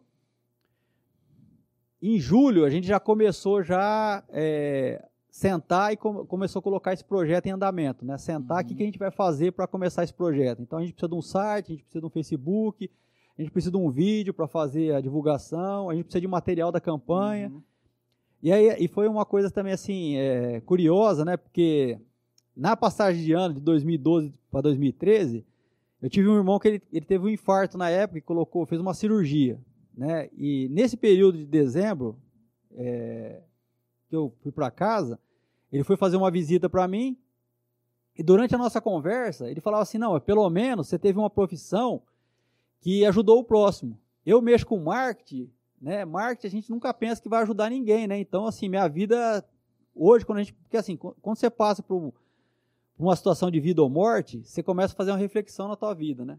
De como que foi tua vida? Será que a tua vida foi próspera para ajudar alguém, para fazer uma diferença nesse mundo, né? Aham. Então acho que ele parou para fazer essa análise e na análise dele ele achou que assim a vida dele não foi tão produtiva de fazer o bem para o próximo Uhum. né? E na verdade, assim, é, era Deus colocando a vontade no coração dele, porque foi ele depois com, com o marketing dele que colocou essa campanha em andamento. Ele fez todo o material da, da campanha, ele foi o produtor dos vídeos, dos VTs, É. né? Ele que o Facebook, site, então foi ele que, que me ajudou assim nesse Na divulgação. na divulgação e na, na montagem do Aí projeto. vocês conheceram aquela jovem? Então, aí conheci aquela jovem. E essa jovem, assim, ela tinha. Ela, ela gravamos um vídeo com ela e ela acabou falecendo não por falta de doador compatível. Ela acabou falecendo, ela tinha cinco doadores compatíveis, mas os cinco Uhum. não foram localizados, porque assim, existe um. Hoje, você faz o cadastro, você não vai doar medula. Você vai Isso fazer um. é importante ressaltar. Às vezes a pessoa acha que vou doar medula. Eu vou lá no hospital, pô, já vou tirar. Não é assim. né? Isso, não é assim. Primeiro você vai fazer um cadastro. né? Então você vai ter o hemocentro, Com apenas 4 ml de sangue retirado da veia do seu braço, eh, você faz o cadastro. Essa amostrinha de sangue vai ser enviada para o laboratório. Lá eles vão fazer teu mapeamento genético, extrair teu DNA, que vai colocar no sistema e vai ser comparado com pacientes que precisam. Quando encontra um paciente que é compatível, aí vão te ligar e vão te perguntar: ó, você quer continuar no processo de doação? Não significa que você fez o cadastro é obrigado a doar. Eles vão te ligar e vão te perguntar. Mas para te ligarem, você tem que estar com teus dados atualizados. Uhum. Né? Então, o que acontece? Demora anos. Né, Isso, às isso. Às vezes você fez o cadastro. Tem uma doadora, por exemplo, que a gente acompanhou, que tem um testemunho dela, inclusive no nosso vídeo, oito anos depois que ligaram para ela. Uhum. Né? Se Então, a pessoa não atualiza as informações, é isso. Então, assim, é, Essa menina tinha cinco. cinco doadores. E ela acabou falecendo porque não conseguiu localizar um cinco, um dos Nossa. cinco. Nenhum dos cinco, né? E quanto Então, tempo ela ficou? Tipo assim, ó, você tem cinco doadores. Até ela falecer, foi quanto tempo de, É, de tentativa? O prazo de um ano. Um ano. Nossa, um ano Isso, quando a- esperando. isso, porque ela tinha sido curada a primeira vez pela quimioterapia. Depois, quando voltou, ela ficou esse, esse um ano aí que, que aí ela já tinha indicação de transplante, né? E ela precisava urgente de encontrar, né? Então, assim, a pessoa tem que fazer o cadastro e depois não pode esquecer de fazer a atualização, né? Se você entrar no site lá, nosso site, www.batalhapelavida.com.br, vai ter um botão lá azul escrito atualização de dados. Só clicar lá que vai direcionar para um, um link do Inca. Só clica, clicou nesse link do Inca, vai aparecer um formulário, preencheu esse formulário, enviou, pronto, seus dados estão atualizados. né? Então, e na época a gente ficou pensando assim, né, meu? Eu que mexia com, com, com informação, né? Com agente de inteligência, né? Estava acostumado a localizar pessoas. Eu falei assim, meu, como que a gente pode aceitar, em pleno século XXI, era da informação, a gente perder uma vida por causa do número de telefone, tendo cinco possibilidades de salvar essa vida. Né? Então eu- isso me aproximou do Hemocentro, eu liguei lá e falei assim, meu, me passe o nome da- das pessoas que são compatíveis com a Krishna, né? Chama a Krishna Damasceno, né? Me passe os nomes, porque a polícia não vai atrás de ninguém, mas eu consigo o contato, te devolvo, conversando com o pessoal do Hemocentro, né? Uhum. E aí vocês entram em contato com esse doador para saber se ele quer doar ou não. E aí o pessoal do Hemocentro me explicou que não era assim, né? Que tinha, existe uma central de banco de dados que é no Rio de Janeiro, chama Redome, né? Responsável pelo banco de dados de cadastrados. E, que, e, e esses dados são sigilosos. Nem o Hemocentro tem, sabe para quem que vai doar. Eles recebem alguns nomes, exemplo. O sistema identificou alguém compatível. Onde foi colhida essa amostra? Em Rio Preto. Então manda esse nome para lá para localizar. Então esse- os nomes da Krishna, eles não sabem para que lugar que foi, e nem o Hemocentro que recebeu sabe para quem que é, e o Redome não passa informação que é sigilosa. Né? Então o não tinha como- da cidade específica não conseguiu localizar não, na cidade. não conseguiu localizar. Aí, aí eu falei pro pessoal do Hemocentro o seguinte: tudo bem, a gente não conseguiu localizar da Christian, mas todo nome que chegar aqui em Rio Preto para ser localizado, você não vai devolver pro Redome dizendo não localizado. Você vai me passar essa informação, eu vou conseguir o número de telefone e te devolvo. Né? E para minha surpresa, eu comecei a achar cinco, seis pessoas por semana. É assim, cabe uma, é, cabe uma explicação aí.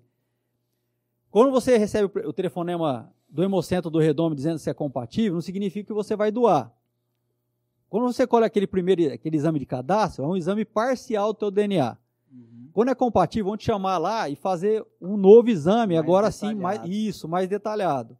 Para saber grau de compatibilidade, se é possível para transplante ou não. Só Faz de aquele mapeamento genético. isso, aí faz completo. E Uhum. aí vai saber o grau de compatibilidade, se é possível para transplante ou não. Então é muito difícil você chegar nessa fase. A primeira fase é uma fase um pouco mais comum. E a segunda fase é muito mais difícil. Às vezes você recebe, né, mas depois no- a segunda fase não dá compatível. né? Então dessas seis, sete pessoas que eu acho por semana, é aquela primeira fase.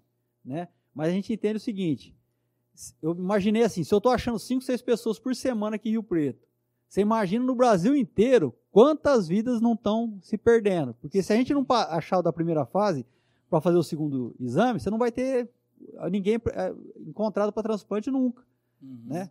E aí o que eu fiz? Aí eu peguei, sentei, fui atrás de algumas pessoas, né? Tem um promotor aqui de Rio Preto, chama Santa Terra também, sentei com ele, com outras pessoas, a gente sentou e montou um projeto de lei para facilitar isso para o Redome, para fornecer ferramentas para o Redome, que é a central de banco de dados do Rio de Janeiro, para que a gente não perca a vida dessa forma. Então, fiz um projeto de lei.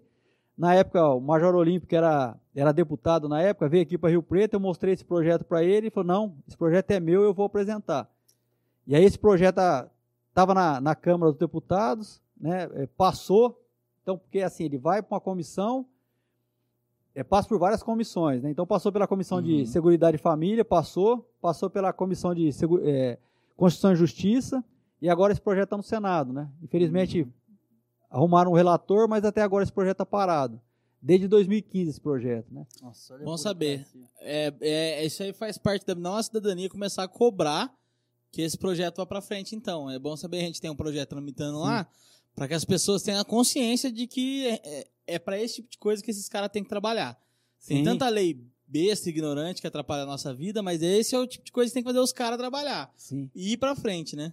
É, é assim, Matheus. é, o governo não vai gastar nada, já tem tudo, Uhum. né? Não tem gasto nenhum para colocar esse projeto para frente.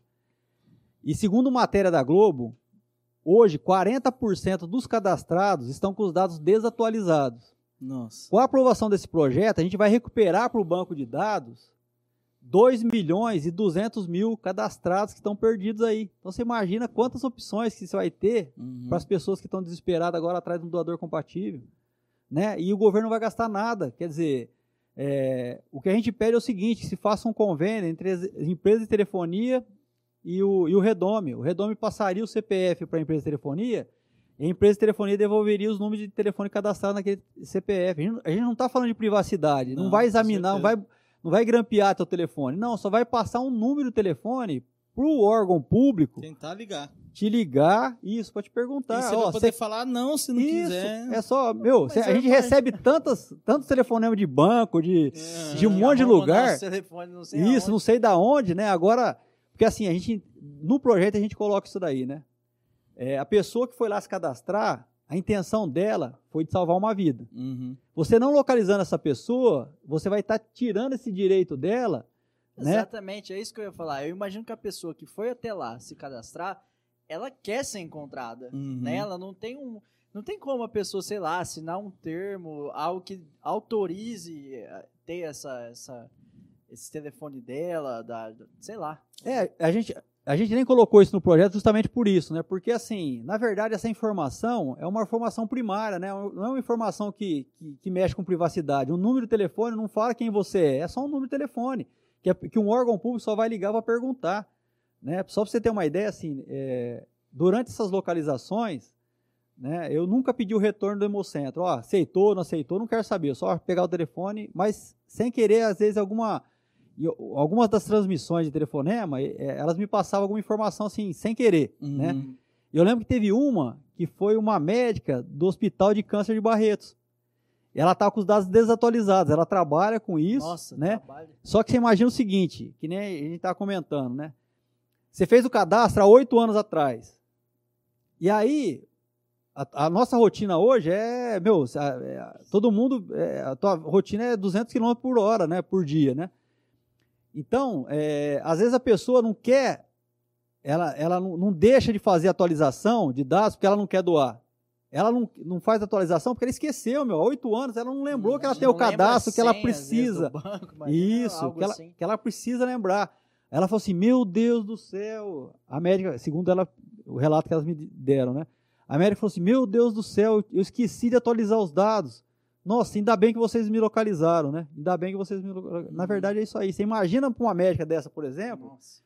Que já trabalha, a vida Saber que dela ela já é a fazer chance, isso, de- né? depois, da- imagina um paciente desse morre. Depois ela fala assim: Meu Deus do céu, como que ela vai conviver com um negócio desse, né? Sim. se sentindo culpada porque ela poderia ter salvado aquela vida, porque ela, ela, a rotina de vida dela é acompanhar esses pacientes, ela sabe é, da luz que tem essas pessoas, né, que, que Uhum. fazem tratamento.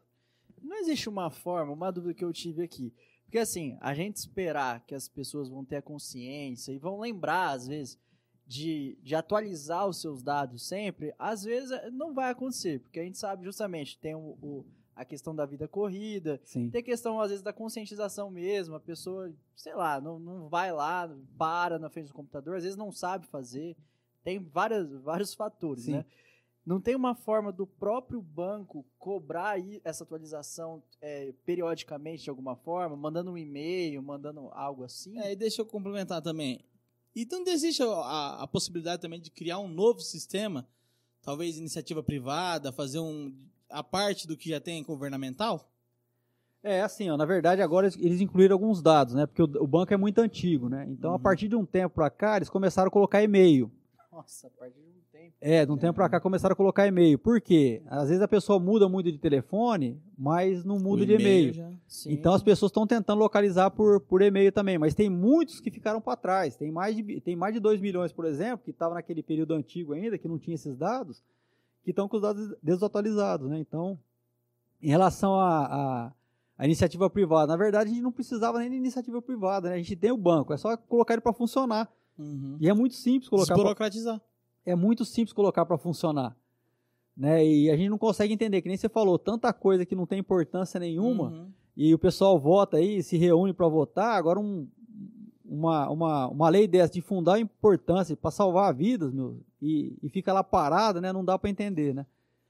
Então, assim, é... É, não é a primeira vez que você lutou contra isso aí. Você estava contando pra gente aqui que eu não sabia. Você teve um outro filho, né?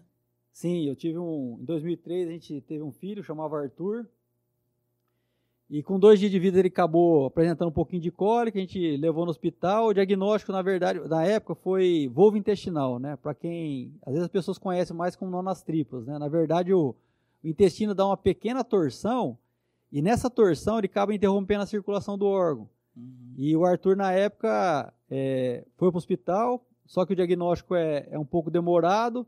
E quando diagnosticaram, essa interrupção da circulação fez necrosar o órgão. Ele acabou perdendo 100% do órgão. Né? Então, você imagina uma criança de seis dias de vida ter que fazer uma cirurgia para retirada total do intestino. Aí depois a alimentação dele, como não tinha intestino, a alimentação tinha que ser para a veia e medicamento pela veia. E aí a gente ficou com ele um bom tempo, a única chance dele sobreviver na época era fazer um transplante de, de intestino. Né? Então a gente acompanhou ele. Quando ele chegou a sete meses, ele já tinha idade e peso para fazer o transplante. E uma coisa que a gente não sabia é que o transplante de intestino no nosso país não era autorizado. Então já é comum nos Estados Unidos você fazer, Espanha, em vários locais do mundo é comum você fazer hoje. Né? A probabilidade de cura é 90% de dar certo o transplante de intestino. E eu não sabia que no Brasil não era. Então a gente foi pedir uma autorização que chegou lá no Ministério da Saúde para fazer esse transplante. Só que a gente teve uma, uma, uma resposta assim que não deu para entender, né? A resposta foi que não ia ser autorizado. E eu lembro na época que alguns meios de comunicação vieram me entrevistar e a minha indignação foi o seguinte: eu falei assim, ó, eu conheço um pouquinho de lei. Né? Eu sei que na, na nossa Constituição está previsto sim pena de morte, Uhum. mas só em estado de guerra. Nós não estamos em guerra com ninguém e o ministro da Saúde está decretando pena de morte para o meu filho. Então isso gerou uma bomba na época, né? A Uhum. mídia divulgou bastante, ao ponto do ministro pegar e acabar legalizando o transplante de intestino no, no nosso país. Né? E na época ele autorizou o, hospital de base a estar podendo fazer o transplante, porque tinha um médico que já tinha feito um curso nos Estados Unidos, o Dr. Renato. Tinha feito um curso nos Estados Unidos e se prontificou em fazer esse transplante no Arthur.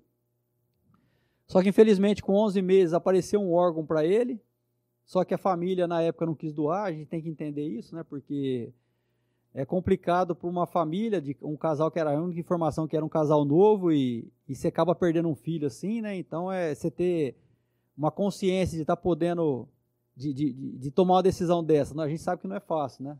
De Uhum. repente eles podem ter se arrependido depois, mas no momento eles acabaram não doando. Né? E aí o Arthur acabou pegando uma infecção, né? Porque é complicado a alimentação parenteral e a quantidade de Uhum. medicamentos que ele vinha tomando. E aí ele acabou falecendo, não, não, não conseguiu, não, acabou não resistindo. Hoje, hoje pode, então, se fazer. Hoje pode fazer o transplante de intestino, né? Eu acho que falta um pouco de investimento nessa parte ainda, né? Porque o êxito aqui no Brasil é muito pequeno ainda, né? Muito pequeno por falta de técnicas avançadas, né?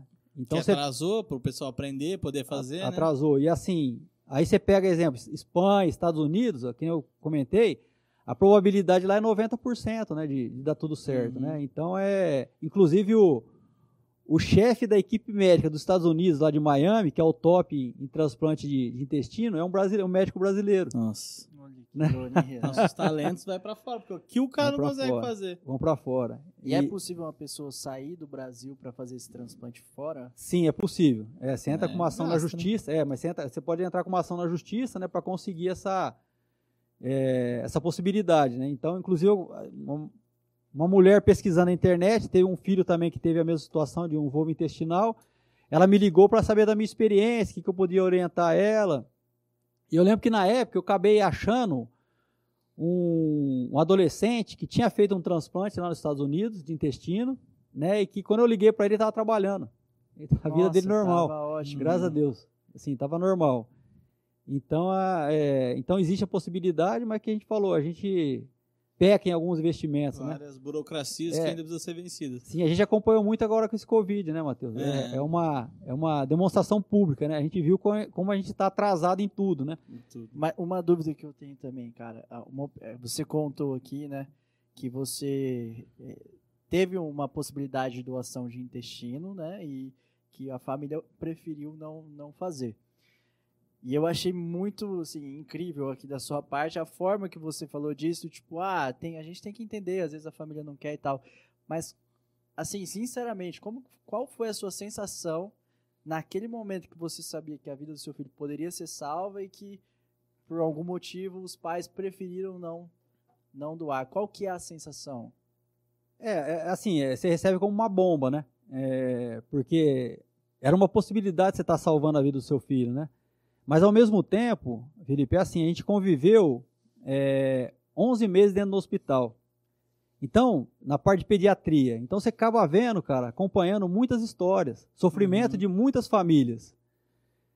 Então, meu, é assim, não é fácil, sabe? Não é fácil. Então, você é, exigir de uma família que vivenciou isso, eu não sei quanto tempo que essa família que perdeu o filho vivenciou, mas você é, exigir é, uma decisão assim, pautada de razão de uma família dessa é, é complicado. Porque assim, cada um, cada um recebe uma notícia de uma forma, né? Às vezes Sim. é, tem pessoas que recebem um diagnóstico, recebe de uma forma. Tem gente que desespera, tem gente que não, que que assim, é, às vezes é forte de conseguir lutar contra isso, né?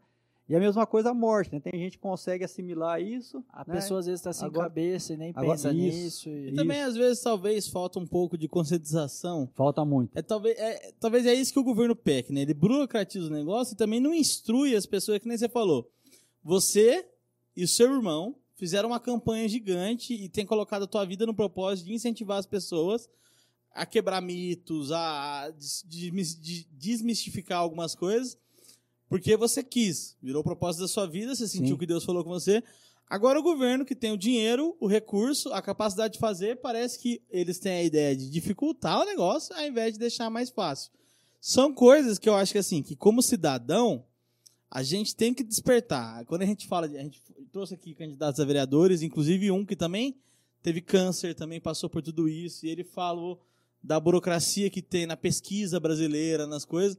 E a gente fica pensando assim, será que como cidadão não é a hora da gente começar a mudar as convicções mesmo e falar assim, ó, realmente tem coisa que é importante pra gente lutar, correr atrás, fazer acontecer? Nem você fez acontecer o negócio, né? Sim, a gente é muito culpado, sim, viu? Porque a gente não acompanha, né? Quando as pessoas falam em acompanhar a política, né? É que você falou, a gente tem que é, exigir é, que eles trabalhem justamente para a população, né? E que a gente Uhum. vê não é, não é isso. Eu, eu, eu, eu- eu presenciei, tive uma grande experiência, Matheus, é, justamente acompanhando essa, essa, esse projeto de lei.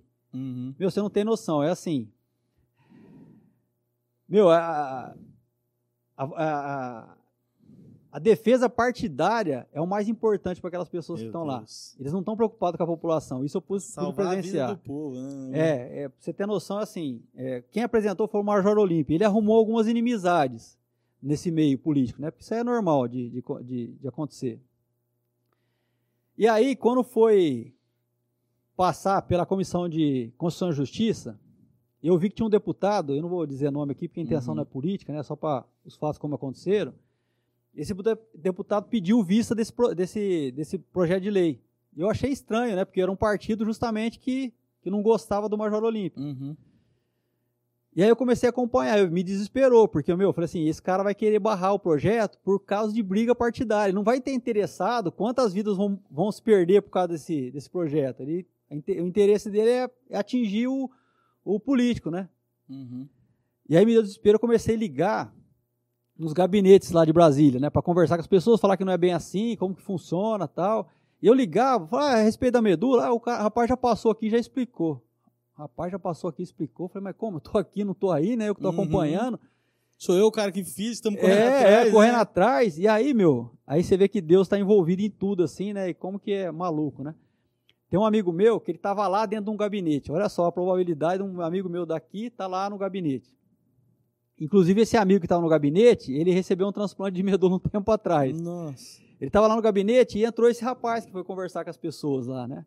E eu acabei conhecendo esse, esse rapaz, que é um assessor jurídico lá do Congresso Nacional. Ele tem uma filha que tem uma anemia que pode é, direcionar, a probabilidade é muito grande, de direcionar para um transplante de medula óssea. E esse assessor, assessor é, jurídico, ele estava acompanhando esse processo, porque a filha da vida, a, A vida da a vida dele. do- da filha, tá, do filho, da filha dele tá, tá em risco, né? Uhum. E aí ele foi de gabinete em gabinete. Pegou esses dois, esse deputado que tinha pegado o projeto, foi atrás desse deputado e falou o seguinte, ó, esse projeto, se você barrar esse projeto, sabe o que vai acontecer? Você vai matar um monte de gente. Inclusive, você vai poder estar matando minha filha também, que daqui a uns tempos ela pode estar fazendo.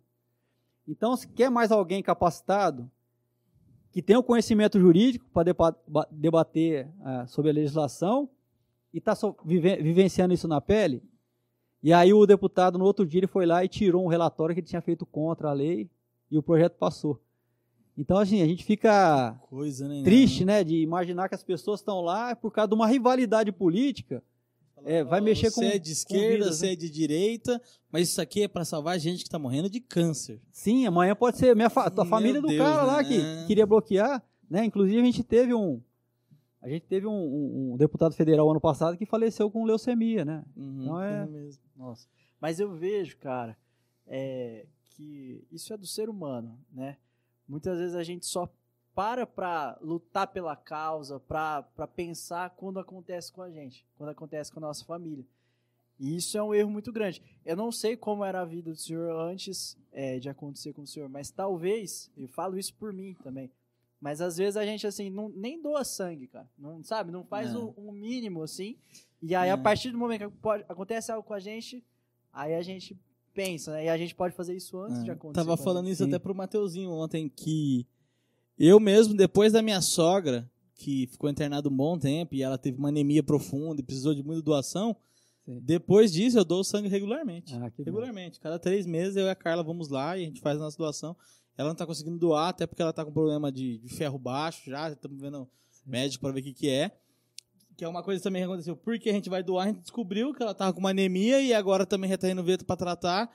Mas assim, a água bateu, né? E aí eu falei assim, vamos, vamos, eu vou fazer. E agora tipo, eu vou regularmente, dou sangue, eu acho assim, bom. ao mínimo que a gente pode fazer. Mas vamos voltar um pouquinho aqui, só para você ajudar a gente aqui. Aqui em Rio Preto teve um caso de uma moça que faleceu, não teve? Teve vários casos. No processo Ah, sim. do- do- da, da medula. Ah, outro mito, né? Outro É o mito que um teve mito aqui. que to- Saiu de capa do diário, né? Isso. Verdade, foi doar mesmo, é verdade. É, to- é, toda palestra, assim, eu abro para pergunta no final, né? Quando as pessoas ficam, assim, incomodadas, eu sei que quer fazer pergunta, mas fica com vergonha de perguntar, Aham. né? E eu acabo eu mesmo fazendo e esclarecendo, né? É, Luana, né? Foi em 2011. Ela é uma estudante de enfermagem de Marília e ela veio doar a medula aqui no HB, pela veia do braço, como se Uhum. fosse uma doação de sangue, simples, né?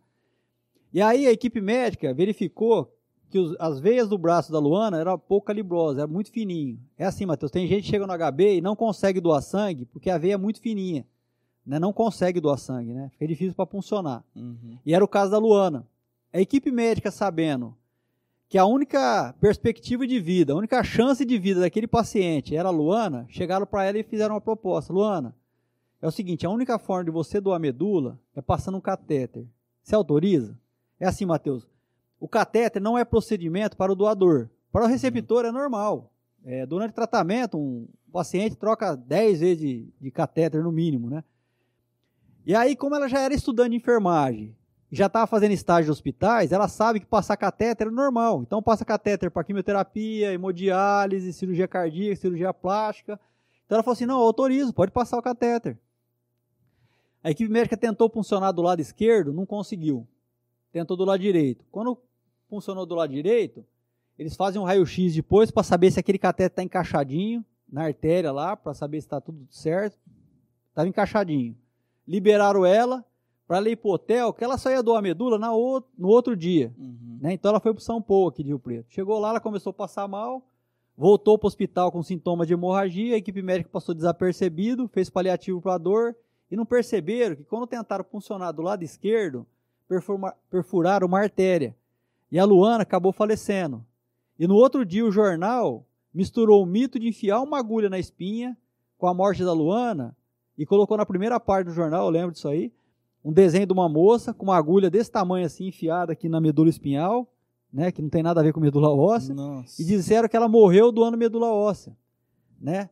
Meu Deus. Meu, foi criou- criou-se um mito, é assim, ela ela ela poderia estar, na verdade, ela nem começou a doar medula, ela só ia doar medula no outro dia. Eu já pesquisei no mundo inteiro, não encontrei um caso que alguém tenha morrido doando medula óssea. É um procedimento de risco? Qualquer procedimento é de risco, até um hemograma é de risco. Né, Mas foi uma fatalidade, justamente, assim, ela poderia estar sendo preparada para uma cirurgia plástica, para uma cirurgia Tem cardíaca. gente que morre de qualquer coisa, né? Isso. Qualquer coisa você pode Isso. morrer em qualquer momento. Aí É. você vai deixar de fazer todas as coisas. Isso. Tem E, a- e aí é o seguinte, é, criou-se um mito tão grande que, o, que as pessoas imaginavam que iam doar medula e ia morrer.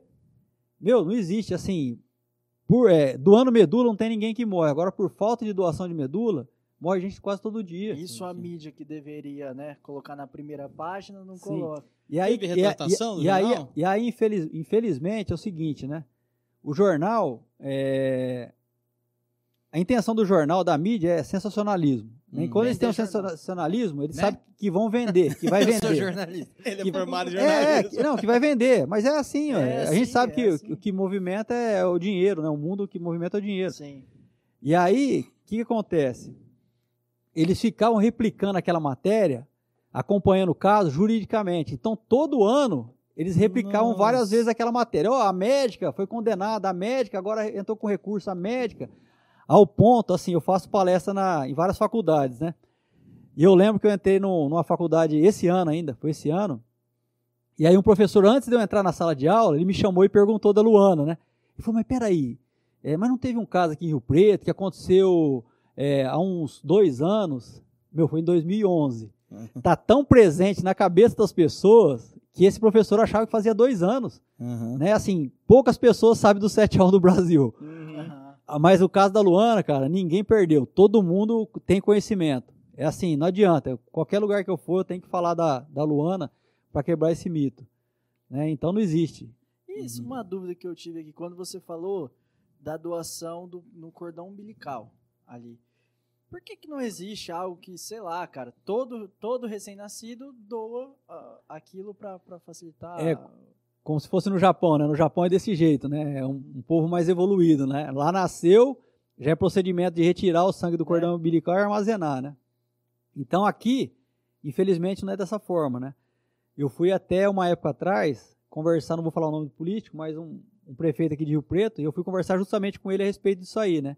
E ele se, é, ele, ele dizia que ele era autor dessa lei, né? Que trouxe os bancos públicos de, de armazenamento de cordão umbilical para o estado de São Paulo.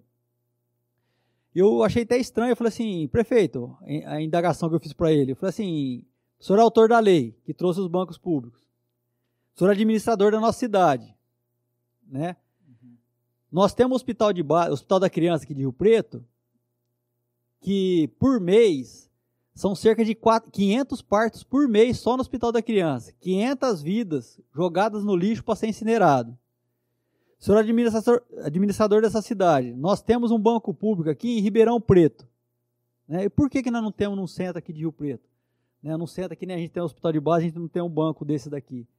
Aí a desculpa é sempre a mesma, né? Ah, envolve muito dinheiro, Hum. armazenamento, e a gente sabe, Felipe, que assim, é, o estudo genético hoje, o mapeamento genético, é, ele está só engatinhando. Então, assim, hoje transplante de medula, expectativa de cura para mais de 80 tipos de enfermidades. Né? E segundo alguns médicos, existe outra, mais outras 200 enfermidades que estão em fase de pesquisa. Ele fala que o futuro, meu, vai ser transplante de medula. Né? Então, a gente tem um- uma matéria-prima né, que só vai estar presente quando essa pessoa fizer 18 anos, esse bebê ficar, fizer 18 anos. Nesse período todo, é, essa análise genética vai estar fora do mundo né? Então, assim, e, e pode fazer diferença, a gente não sabe a evolução que pode ter. Então a gente está perdendo muito. E, e, e você imaginar por falta de dinheiro, você imagina um centro de estudo aqui em Rio Preto, de células do cordão umbilical, né? Quanto que a gente não ia evoluir, assim, a Uhum. parte de saúde, a parte médica aqui de Rio Preto.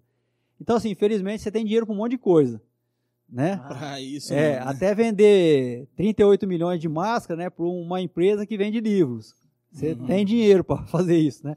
Mas para investir em coisa boa, infelizmente a gente não, a gente não tem. É, aqui ah, na igreja, a gente está acompanhando dois casos de pessoas que passaram por um tratamento de câncer e as duas foram casos de doação de medula, né? A gente teve a Carol, que fez o.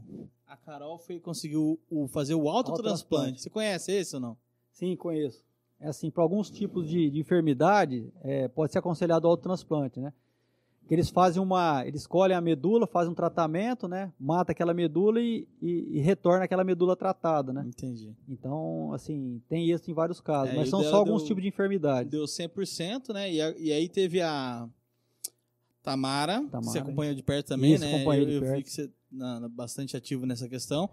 Ela encontrou o irmão com 100%, né? E aí descobriu um problema de saúde do irmão também, né? Isso, assim, ela- isso, o irmão dela era 100% e antes do transplante é feito exame médico para ver a condição do doador, né? Então, por Uhum. isso é um procedimento muito seguro. Se tiver qualquer problema, tal, é diagnosticado antes para não ter perigo. E do- infelizmente, assim, infelizmente para Tamara, né, mas felizmente por irmão, foi diagnosticado um tumor no rim. Por que felizmente? Graças a Deus foi diagnosticado de forma precoce, ele fez uma cirurgia, acabou tirando o tumor e graças a Deus ele está aí, né? Se ele não tivesse feito esse exame, possivelmente esse câncer poderia ter alastrado, né? E às vezes Sem ele não ia perceber, né? sem perceber e ele talvez não ia conseguir. Mas daí ela encontrou o filho. Isso. E agora, assim, é, essa técnica é uma técnica um pouco mais nova, né? Eles chamam de transplante haploidêntico, que é feito até com 50% do pai, da mãe ou primos, né? Então eles, eles é, é, um, é, é como se fosse feito um tratamento, né? Eles matam a medula, é, inser, é inserida essa medula é, de 50%, e essa parte que é incompatível é feita uma nova quimioterapia para matar essa parte que é incompatível, né? Uhum. Então, assim, é, é um pouco mais difícil, né, o êxito do, do- do- do- desse tipo de transplante, mas, assim, depende de caso a caso, né? não tem como você Uhum. falar que, é, que é- tem menos êxito, né, porque, assim, existe casos que a pessoa fez com, com 90% compatível e o transplante não deu certo, e aí, na segunda vez, o trans, fez um segundo transplante com o haplo idêntico e, e hoje tem uma vida normal, né, assim, então, é, Ah, não tem entendi. regra para Pra gente saber, mas é uma das possibilidades. Quando não, você não encontra, a prioridade é você encontrar alguém no banco de dados com de 90% para cima. Quanto mais próximo ao 100%, melhor, né? E Uhum. quando você não encontra, aí tem essa possibilidade. Você tem uma estatística mais ou menos que eu tenho de achar um doador 100% positivo? Ó, a probabilidade entre brasileiros é de 1 para 100 mil. Um Cem- para 100 mil. 1 para 100 mil de você encontrar um doador brasileiro para um paciente É brasileiro. razoável até, né?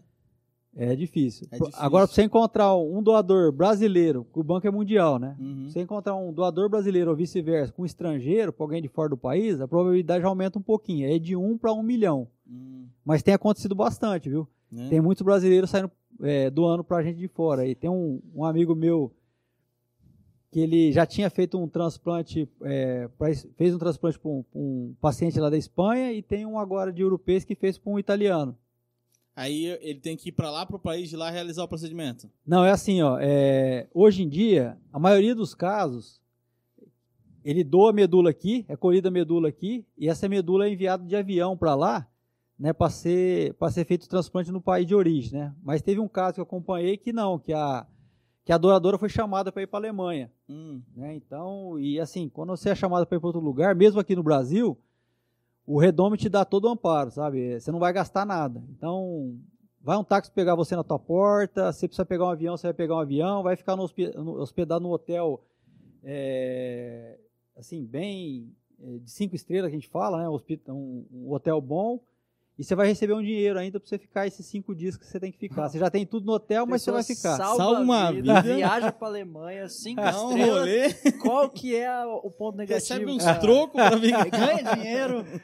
Que isso? Cara, eu cadastrar queria achar um doador. É. Cara, só Peraí, peraí, você não é cadastrado? Ainda não, cara. Ah, ainda não. Major, tem que ir amanhã no é eu Hemocentro, por favor. agulha na coisa, cara. Fiquei sabendo agora. Tem alguma história aí impactante que queria compartilhar com a gente? Alguma coisa pra incentivar a gente, Major? Quer falar mais? De algum paciente, de... É, uma dúvida que eu tive. Meu, é assim, é assim ó. é- é- Tem sim, né? Agora eu acho que se, eu se eu não- se a gente não convenceu até agora, assim, eu acho que já convenceu, mas se não convenceu você fazer o cadastro, eu vou contar uma experiência de vida que foi um pouquinho traumática que eu tive, né?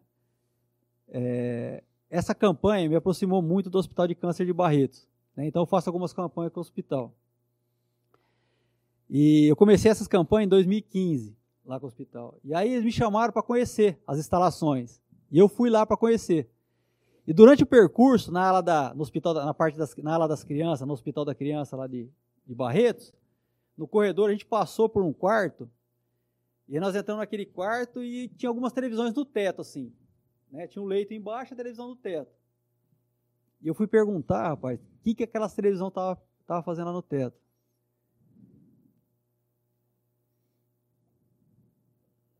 É assim, meu, Fica tem tranquilo, é. lá são muitas, são muitas crianças que vêm de fazer o tratamento e são de fora. Muita gente do Nordeste, 2.400 quilômetros de distância. E quando elas vêm para cá, é, ou vem o pai ou vem a mãe junto, porque a maioria das casas de apoio lá de Barreto só hospeda o paciente e um familiar só. Uhum. E durante o tratamento, chega um período que essa criança ela não consegue encontrar um doador compatível. E a doença vai se tornando mais forte que o medicamento. E ela vai ficando debilitada, debilitada, e ela não pode voltar para a cidade dela. Porque ela não, não, não tem condições físicas para fazer isso. Então ela é colocada nesse quarto. E aí a única posição que ela consegue ficar é olhando para cima, que eles colocam, olhando para aquela televisão. E naquela televisão ela- eles colocam cenas de cachoeira, de natureza. E aquela criança fica aguardando o momento de ir embora. É. Então, assim, é, a gente sabe, o Felipe, que muitas crianças vão passar por aquele, por aquele quarto, é inevitável, né? Vão passar. Mas eu costumo falar para as pessoas o seguinte: mas que não seja por nossa causa. A gente viu que é muito simples fazer doar medula. Muito simples. Algumas horinhas da sua vida, você vai poder impedir que uma criança entre naquele quarto. Mais do que isso, você vai impedir que uma mãe distante 2.400 quilômetros da sua família presencie um momento desse sozinha, longe da sua família, longe, longe do amparo. Eu costumo falar para as pessoas assim, não acho que tem muita gente fazendo, que hoje, graças a Deus, com muita divulgação, tem várias pessoas fazendo cadastro, mas não acho que tem muita gente fazendo cadastro que você não precise ir lá, não. Porque de repente foi você que Deus escolheu para ser um anjo na vida de uma família dessa daí. E é assim, meu, é, quando você começa a conviver com essas. Eu até me afastei um pouquinho, sabe, de conviver muito com essas crianças, porque assim, em virtude do sofrimento do tratamento, eles, eles evoluem muito como, como pessoas, sabe? E eles falam umas coisas pra gente assim, Amadurece, meu, né? amadurece demais. É assim, é, eles falam umas coisas pra gente assim que se você não tiver estrutura, você não consegue ficar próximo, né? Ao passo de a gente tem um depoimento do a gente tem um depoimento nos nossos vídeos. Imagina um menino de 8 anos, chama Gustavo, 8 aninhos. Um menino que é furado constantemente, sub- submetido a remédios fortíssimos quimioterápicos, dorme com medo, levanta com medo na esperança de aparecer um doador compatível, tem intercorrência médica, é entubado. Mesmo assim, essa criança de 8 anos pega todo o sofrimento dele, coloca de lado, olha para a mãe dele e fala assim: Mãe, me perdoa porque eu estou fazendo você sofrer. Sabe, essa criança, essas crianças, você vai conversar com elas, nunca fala nela só. Ela sempre fala no próximo, em ajudar as crianças que estão aqui. Ó, você vai poder me ajudar, mas vai poder ajudar muitas crianças que estão aqui. Né? Então eles não estão preocupados mais com eles. Eles não querem causar sofrimento, eles não querem que, que a mãe chore na frente deles, que o pai, eles não conseguem ver isso daí. Tanto que um menininho aqui, na, durante a sua, o seu falecimento, é, João Pedro, ele estava assim, segundos antes dele falecer, a mãe dele estava do lado do leito, e a única preocupação dele foi confortar a mãe dele. Ele passou a mão no rosto da mãe dele e falou assim: Mãe, você não se preocupa comigo. Não se preocupa, mãe. Agora eu estou num lugar maravilhoso aqui, mãe. Você não se preocupa comigo, você não chora. Eu estou num lugar maravilhoso. Cara, uma criança de, de 8 anos. Meu. E aí você fala assim: eu posso ajudar, simples de eu ajudar. E às vezes a gente se omitir, né? É, que eu entendo assim, que a maioria das pessoas não se omite porque não se omite, porque às vezes não tem conhecimento, às vezes não passou por isso, não sabe. Eu, por exemplo, antes de ter o diagnóstico, eu não, tinha, eu não ouvia falar em transplante de medula, não ouvia falar disso. Então, meu, são seres especiais, cara. Você salvar uma vida de um, de um ser desse, acho que não tem preço, cara. Não tem preço. Assim, você conversa com doadores hoje e você vê assim que essas pessoas são tão gratas a Deus de Deus ter dado oportunidade para elas de vivenciar isso daí. Tem uma uma outra, uma senhora chama Maria Neide aqui do, ela mora aqui em Rio Preto e ela doou para uma criança da Argentina. E quando ela começa a falar, cara, ela começa a emocionar, ela começa a chorar, porque ela fala assim no depoimento dela: me coloquei no lugar daquela, quando eu fiquei sabendo que era uma criança, me coloquei no lugar daquela mãe. Podia ser um filho, um parente, um irmão, né? Então agradeço a Deus de ter me dado essa oportunidade. É assim que a gente tem que pensar. É assim um dado assim que é um pouco alarmante, tá? Mas a gente não pode deixar de falar. É, infelizmente, cara, essas doenças, o câncer está aumentando assim num ritmo bem desproporcional. Né? O INCA, Instituto Nacional do Câncer, ele lança é, estatísticas de novos diagnósticos de câncer para o Brasil por biênio. Então lançou 15 e 16. A perspectiva de novo diagnóstico era 680 mil novos diagnósticos de câncer só para o Brasil. 680 mil só para o Brasil em dois anos. Meu Deus. 2018 e 19, 1 milhão e 200 mil novos diagnósticos. Nossa, Dobrou praticamente. Então, meu, a possibilidade hoje, você Isso tem alguém... é todos os tipos. Todos os tipos. Então, hoje, para você ter uma grande... Hoje, existe uma grande possibilidade é, de alguém receber um diagnóstico desse na família, né? Hoje, a gente a gente está aqui na igreja sabe, né? Você acaba comentando com as pessoas, é difícil você ter uma família que não teve uma passagem com alguma coisa, cara. Né? Infelizmente é assim. Então a gente não sabe o dia de amanhã. Então a gente precisa sim se mobilizar e procurar ajudar o próximo, porque a gente não sabe se a gente vai ser esse próximo, né, que vai receber essa ajuda, né? Que nem você falou doação de sangue, é muito importante. Assim, é, eu só estou vivo aqui hoje tentando fazer o bem para outras pessoas. Em 2012, 2013, quando eu precisei, mais de 200 pessoas foram doar sangue para mim lá, meu. Senão eu não estava aqui hoje. Né? Então, assim, não foi por acaso que não inventaram um novo substituto para o sangue. Não existe um substituto para o sangue. É, as pessoas que estão em tratamento hoje dependem, sim, da compaixão do próximo. E não é à toa, né? Deus poderia fazer o um milagre? Poderia.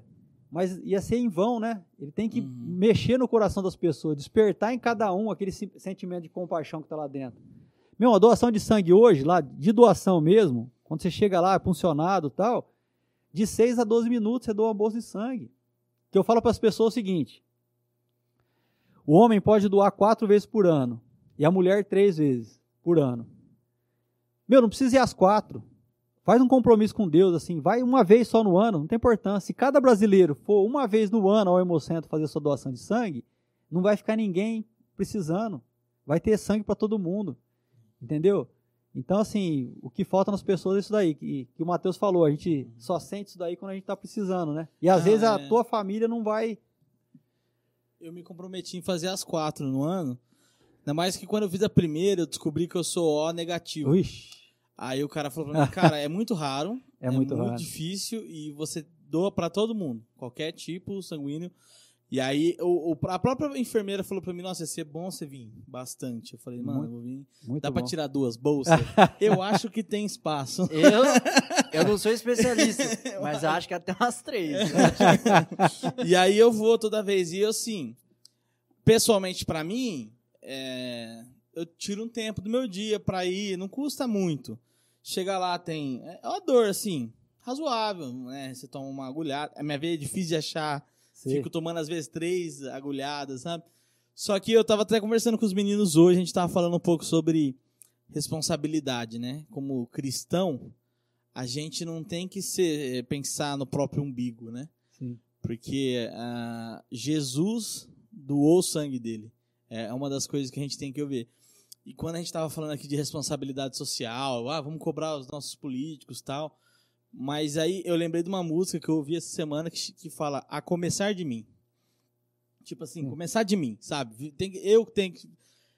Eu não tenho, ninguém na família que teve medula, ninguém. Cara, vai. Porque assim, começa você, né? Fazer aquela corrente, aquele negócio. E eu acho que isso é como se o problema social fosse também nossa responsabilidade. Como cristão também é o que a gente tem que fazer, é olhar para o mundo, ver que ele não tá bom e lutar para melhorar ele, lutar para fazer as coisas ser é, melhores, né, para ter um lugar melhor. Eu, tipo assim, por mais que você tenha passado lá pelo seu tratamento, você viu aquilo tudo na pele, a ideia de comprar, porque quanta gente também passou por lá e foi depois foi viver a vida. Agora comprar um negócio é, é entender o que Jesus sentiu quando ele veio para o mundo, né? Quando ele decidiu olhar para as pessoas e falar assim, ó, é, eu vim para sofrer com, com vocês, vim para trazer cura, vim para trazer libertação e vou morrer no lugar de vocês. Acho que essa compaixão ela tem que fazer parte da nossa vida, né? Sim. A gente andar na, entrar nos lugares que você entrou, que, que viu, deve mexer com a gente por dentro, né, Major? Ah, mexe, né? Não tem como, é, né? né? Não tem como. Você conversa e assim, é, é- a gente tem que bater palma, pro pessoal do Hospital de Câncer de Barretos, né? Porque a humanização lá dos funcionários é, é demais, cara. Justamente por ter vivido essas experiências, né? Uhum. Tem uma casa lá que a gente ajudou a construir, que é a casa do. que é feita aquela. eh, do Ronald McDonald, que é feita aquele Mac Dia Feliz que tem todo ano, né? Sei. E, e aí eu acabei fazendo uma visita que a gente ajudou na construção, né? Porque a gente já participa da campanha, né? E, meu, é. É assim, é, é- é- você acaba vendo. É muita, é muita criança, é muita gente em tratamento, né? E. E, e a gente. E, e e durante o tratamento, durante toda essa experiência de vida, é assim: a gente, a gente- é movido pela mídia, hoje em dia, de se sentir infeliz com, com a riqueza que a gente tem, cara. Porque assim, se você levantar da cama aí para ir trabalhar, ou para ir para a escola, meu, você é rico, cara. Você é rico. Se você tá podendo andar com as suas próprias pernas, hoje a gente fica pensando em ter um celular novo e daqui a pouco a gente não está mais contente com, essa, com esse celular, a gente quer um, um mais moderno. Uhum. Isso é a mesma coisa com o carro, porque a gente, para ser feliz, a gente tem que ter um carro.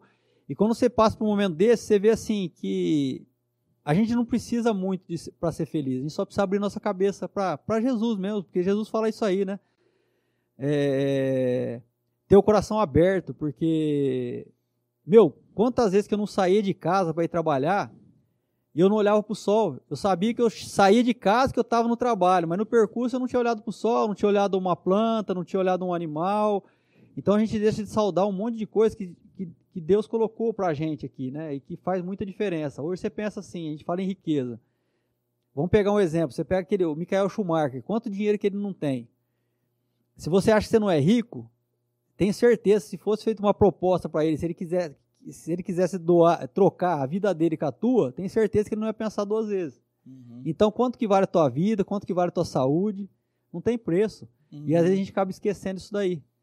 Né? Então, é, é, me fez ter outra visão, cara. Hoje, assim, é, minha preocupa- preocupação é lógico com, com as coisas de Deus, com ajudar o próximo, né? Porque às vezes a gente fica tão envolvido com as coisas materiais que a gente esquece do, do, Do do básico, do básico né? simples. Do simples, que é o que faz a diferença, né? Sim. É, porque é o que as coisas que a gente vai levar disso aqui, né? A história que a gente falei. Quando você para pra você fazer uma análise da sua vida, o que, que eu fiz na vida? Ah, comprei um carro, comprei um negócio, você não vai levar isso, cara. Qual Uhum. legado você É, deixou, né? isso, que qual é é- isso, justamente. Qual legado você deixou, né? Uhum. E, e uma coisa que você falou, Matheus, que é muito importante, assim, não adianta só a gente vir e escutar a palavra de Deus e não colocar em prática, né? É. E que Deus que- quer justamente isso daí, né? Que a gente Uhum. coloque em prática, né? É gente coerente e comprometida, né? Realmente, você está sendo um exemplo agora de falar assim, é, não fiquei no diálogo, né? Fui fazer. Isso é uma das coisas que eu, eu admiro nos cristãos, né?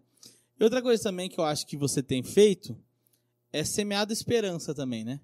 Porque imagina para a família hoje que tem agora um, um parente com câncer, alguém com problema, e descobrindo que existe pessoas que estão lutando para que o filho consiga, sabe?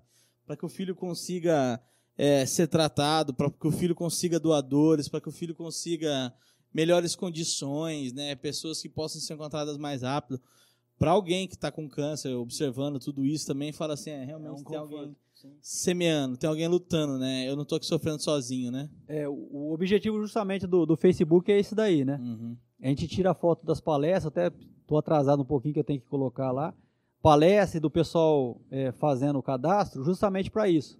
Porque o paciente lá que está, como eu disse, daí fica restrito dentro de casa, para ele, o Uhum. mundo aqui fora está parado, ninguém está se movimentando. Aham. E quando ele vê as fotos no Facebook, está tendo uma campanha, que pessoas estão se cadastrando, né, que tem alguém fazendo alguma coisa, isso fortalece esses pacientes né, e, e renova as esperanças, que nem você falou. Né? Isso dá Uhum. mais força para eles continuarem nessa batalha. Né? Então, o objetivo da, da campanha é justamente, eu sempre falo para as pessoas, ó, pode tirar foto, então a foto é justamente para isso. Uhum. Pra você dar esperança para quem está do outro lado lá precisando. É. Hoje, assim, qual, qual que você considera ser a, a principal missão da sua vida? É levar, levar essa conscientização, né? Levar você essa pensa mais nisso do que às vezes na sua carreira como policial e tal? Você, que, tem mais peso pra você? Não, aqui tem mais peso assim, porque eu, eu, eu, eu- até como policial acabei aposentando esse ano, né? Ah, você Uhum. aposentou É, acabei ano. aposentando. E, Então, e aí, o que acontece? Agora o foco é só na campanha, né? Por quê? É, tava muito pesado, né? Porque, olha só, eu, eu, eu sempre faço, a gente faz, é, eu faço né, em faculdades e empresas, né? Então eu faço sempre de manhãzinha as palestras e à noite nas faculdades. E aos finais de semana a gente faz em municípios, nas igrejas. Que nem agora, domingo agora eu tenho cinco igrejas lá em Vista Alegre do Alto. Né? Tem uma, o Hemocentro vai lá fazer o cadastro dia 12 de dezembro, né? na Igreja Batista, inclusive, lá de Vista Alegre do Alto. Legal. E antes do Hemocentro ir lá, eu faço a conscientização. Porque não adianta você levar o Hemocentro com as pessoas com, com medo, não saber como que é. Então a gente vai para conscientizar, sensibilizar, para ser feito É. esse cadastro. Então você imagina o seguinte, a polícia já é cansativa e onerosa. Então, Uhum. teve momentos assim de eu ficar quatro, cinco meses sem final de semana. Eu não tinha final de semana, então estava muito pesado. Mas você é o pro... conciliou quanto tempo essa carreira da polícia com essa sua missão? é sete anos. Sete, Sete anos, anos. nessa correria. É sete anos. Uma, uma coisa que eu queria saber. Aqui em Rio Preto a gente sabe que a gente tem um hemocentro lá totalmente equipado. Mas eu sou, sei lá, de Olímpia. É, é o seguinte, é, na verdade o Hemocentro ele, ele atende a uma região, Hum. né? Então, é, o Hemocentro aqui de Rio Preto, o Hemocentro aqui de Rio Preto, o, o mais próximo, a não ser de Rio, de Rio Preto, é o de Catanduva, que é um hemonúcleo de Rio Preto, é uma, é- é- pertence a Rio Preto, esse hemo- hemonúcleo de Catanduva. Depois a gente tem Votuporanga, que abriu há pouco tempo, e Fernandópolis, os locais mais próximos. Então, assim, nem todo o Hemocentro, que nem exemplo, da Beneficência Portuguesa não faz cadastro de medula. Então, Uhum. não são todos os hemocentros que fazem esse cadastro. Tem que ter um convênio com o Redome. Então, para saber isso daí, você vai ter que ligar no hemocentro mesmo, né? Porque até hoje ainda não fizeram um site com, é, com 100% de certeza nos locais, né? Porque às vezes entra um hemonúcleo e eles esquecem de colocar lá no, no Redome, né? Uhum. Então, assim, não são todos hemocentros e você tem que ligar para pesquisar mesmo, o hemocentro mais próximo para saber. Ah, então se você é de uma cidade aqui da região e você tá vendo isso, tá se inspirando, pode entrar em contato com o capitão para fazer um trabalho de divulgação lá e levar o hemocentro até lá, né? Sim, sim, é, é comum da gente fazer isso. né? Então a gente está essa é, a gente está em Itajobi, dia 12 de dezembro, o Hemocentro vai estar em Itajobi, na Igreja Batista lá de Itajobi também, e também em Vista Alegre. Né? Então a gente vai fazer essa conscientização e depois leva o Hemocentro. Uhum. E que nem você falou lá de Olímpia, por exemplo, o Hemocentro pode ser tanto aqui de Rio Preto como lá de Barretos, né? que também faz, Barretos também é um Ah. centro que faz esse, esse cadastro. Uhum. Isso. Então, assim, e a gente está aberto para tudo, né? Ah, universidades, empresas, né? Depois a gente pode deixar o contato aí. Não tem custo nenhum, o- o- a palestra não tem custo nenhum, né? A gente eh, vai até o local, faz a palestra e, e não tem custo nenhum para quem está tá recebendo essa, essa, essa palestra, né? Então, o objetivo mesmo é só conscientizar as pessoas. O senhor faz isso o ano todo, não é um período. do Não, é o ano. é o ano, é o ano inteiro. É a vida. A É o vida toda, inteiro, porque é. agora você só É, tá esse- vivendo para isso. Esse ano a gente já tinha, porque a gente, a gente deu prioridade às universidades, né? Porque a gente tem um público mais jovem, que vai ficar muito tempo lá no, no Redome, né? E, e são é, multiplicadores que a gente precisa. né? São pessoas que vão sair da faculdade, vão para uma empresa, vão para vários locais. Então, essa, essa, essas pessoas a gente tem maior interesse. Então, esse ano a gente já tinha programado todas as universidades de Catanduva e aqui de Rio Preto. Só que, infelizmente, com a pandemia parou tudo, né? Uhum. Então, a gente ficou meio sem as universidades. Então, a gente está fazendo agora nas igrejas e algumas uhum. empresas, né? Eu fiz duas empresas aqui de Rio Preto que é a, a Cotávia, a Escandinávia e a, e a, e a Faquine, né, que a gente fez há, há pouco tempo agora. E o que, que o senhor mais precisa no seu projeto hoje? Assim, é... te ajudar, além de, de, abrir espaço, o que mais? Não, mas é mais oportunidade, viu? É, é oportunidade. o resto é já tá oportunidade. Tá... Não, é, a gente, a gente toca. É, eu, eu tinha por objetivo, mas assim, tá engatinhando, a gente, a gente fazer uma, uma associação com essa batalha pela vida, né? Porque assim, eu consigo atender a, a nossa região, a gente consegue atender, né? Mas que nem eu já tive é, eu já tive convite para ir, por exemplo, para Brasília, para o Paraná, para o Rio de Janeiro, para vários estados, né? Que o pessoal toma conhecimento da campanha. Oh, você não pode vir aqui fazer. Né? Então, como eu custeio tudo, né? Vem tudo do meu bolso. Então, assim, para a gente fazer na região, a gente consegue, né? Mas para fazer em outro local fora, aí já fica um pouco oneroso. Então, o que, que eu, uhum. a gente está pensando? Outras pessoas me proporam a gente montar uma associação para ver se a gente consegue alguma verba para justamente ir para outros locais, né? Uhum. Para a gente poder expandir essa campanha para outros locais. Né? É, uma coisa, eu não sei como é que o site é. O site ele tem ah, os contatos, os lugares para você, e eu tenho todas as informações que você tem. Por exemplo, esse conhecimento, você conseguiu compilar tudo isso ou não? Isso, tem bastante conhecimento lá, uhum. né? Forma de doação, atualização de dados, e lá embaixo no site tem meu telefone também, né? Então, uhum. qualquer. que tem o WhatsApp, inclusive, né? Então, qualquer dúvida que a pessoa tiver, né? Então a gente está à disposição é, para entrar em contato. Uma das coisas que eu até vou falar para o senhor, passa para a gente todos os vídeos, os materiais de campanha, para a gente publicar nas nossas redes também, sai divulgando isso daí. O site é www.batalhapelavida.com.br, Facebook Batalha pela Vida, né? Isso. E aí, aí vai ter todas as informações, todos os contatos. Uma das coisas interessantes também seria talvez capacitar outras pessoas para conseguir fazer eu o que o senhor faz também. Né? isso, né? exatamente.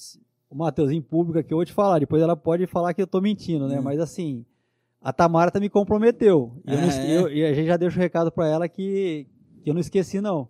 É. É, já já ela vai estar tá boa. É, ela já gente, vai estar tá lá fazendo. Isso, a gente está precisando justamente de, de outras pessoas multiplicadores, né? Uhum. Porque assim, é, quando a gente consegue planejar uma, uma campanha dentro de uma universidade, com tempo de antecedência, você consegue juntar todo mundo no auditório, né? Então fica mais simples. Mas quando você não consegue, né? E aí, aí fica complicado. Exemplo, eu faço a, a Unip aqui. Unip, Unip eu faço todo ano, a gente faz. Uhum. Então, a Unip é, são 90 salas de aula. Então, você imagina você fazer 90 salas de aula. Né? Então, graças a Deus, assim. O senhor faz todas as salas? Eu, não, não consigo fazer todas, né? Ah. Mas, assim, umas 60 salas assim a gente consegue fazer. Né? Então, se tivesse mais gente junto, cada um entraria numa sala então ficaria simples a gente poder estar tá organizando né, e fazendo. Aqui agora a gente tem palestra. Marcar, o Hermocentro marcou duas campanhas ao mesmo tempo, né? Marcou em Itajobi e Vista Alegre do Alto. Né? Então, é, como que é, já tem pouco tempo para estar tá conscientizando os finais de semana a igreja, né? Então a gente teve uhum. que escolher um ou outro. Itajobi, como a gente já fez campanha lá, e a campanha que a gente fez lá foi grande, né? A gente fez todas as igrejas, a gente fez uma indústria de suco, duas indústrias lá de, de fogões lá da, de Itajobi. Então a gente deu prioridade agora à Vista Alegre do Alto, que a gente não tinha chegado ainda. Nós já, nós já fizemos mais de 30 municípios, já campanha em mais de 30 municípios. Tive uma ideia. Vou lançar o desafio aqui, ser jovem da nossa igreja. O Capitão Antes precisa montar um Instagram disso aqui. Precisa, para divulgar. precisa movimentar essas redes aí, essas coisas. Eu quero que alguém procure esse homem aqui e fale, eu vou ajudar o senhor a mobilizar essas redes a fazer. Porque hoje, rede social é tudo. Sim. Ah, dá os vídeos lá, as informações. Por isso que eu até perguntei se você tem tudo que você conhece.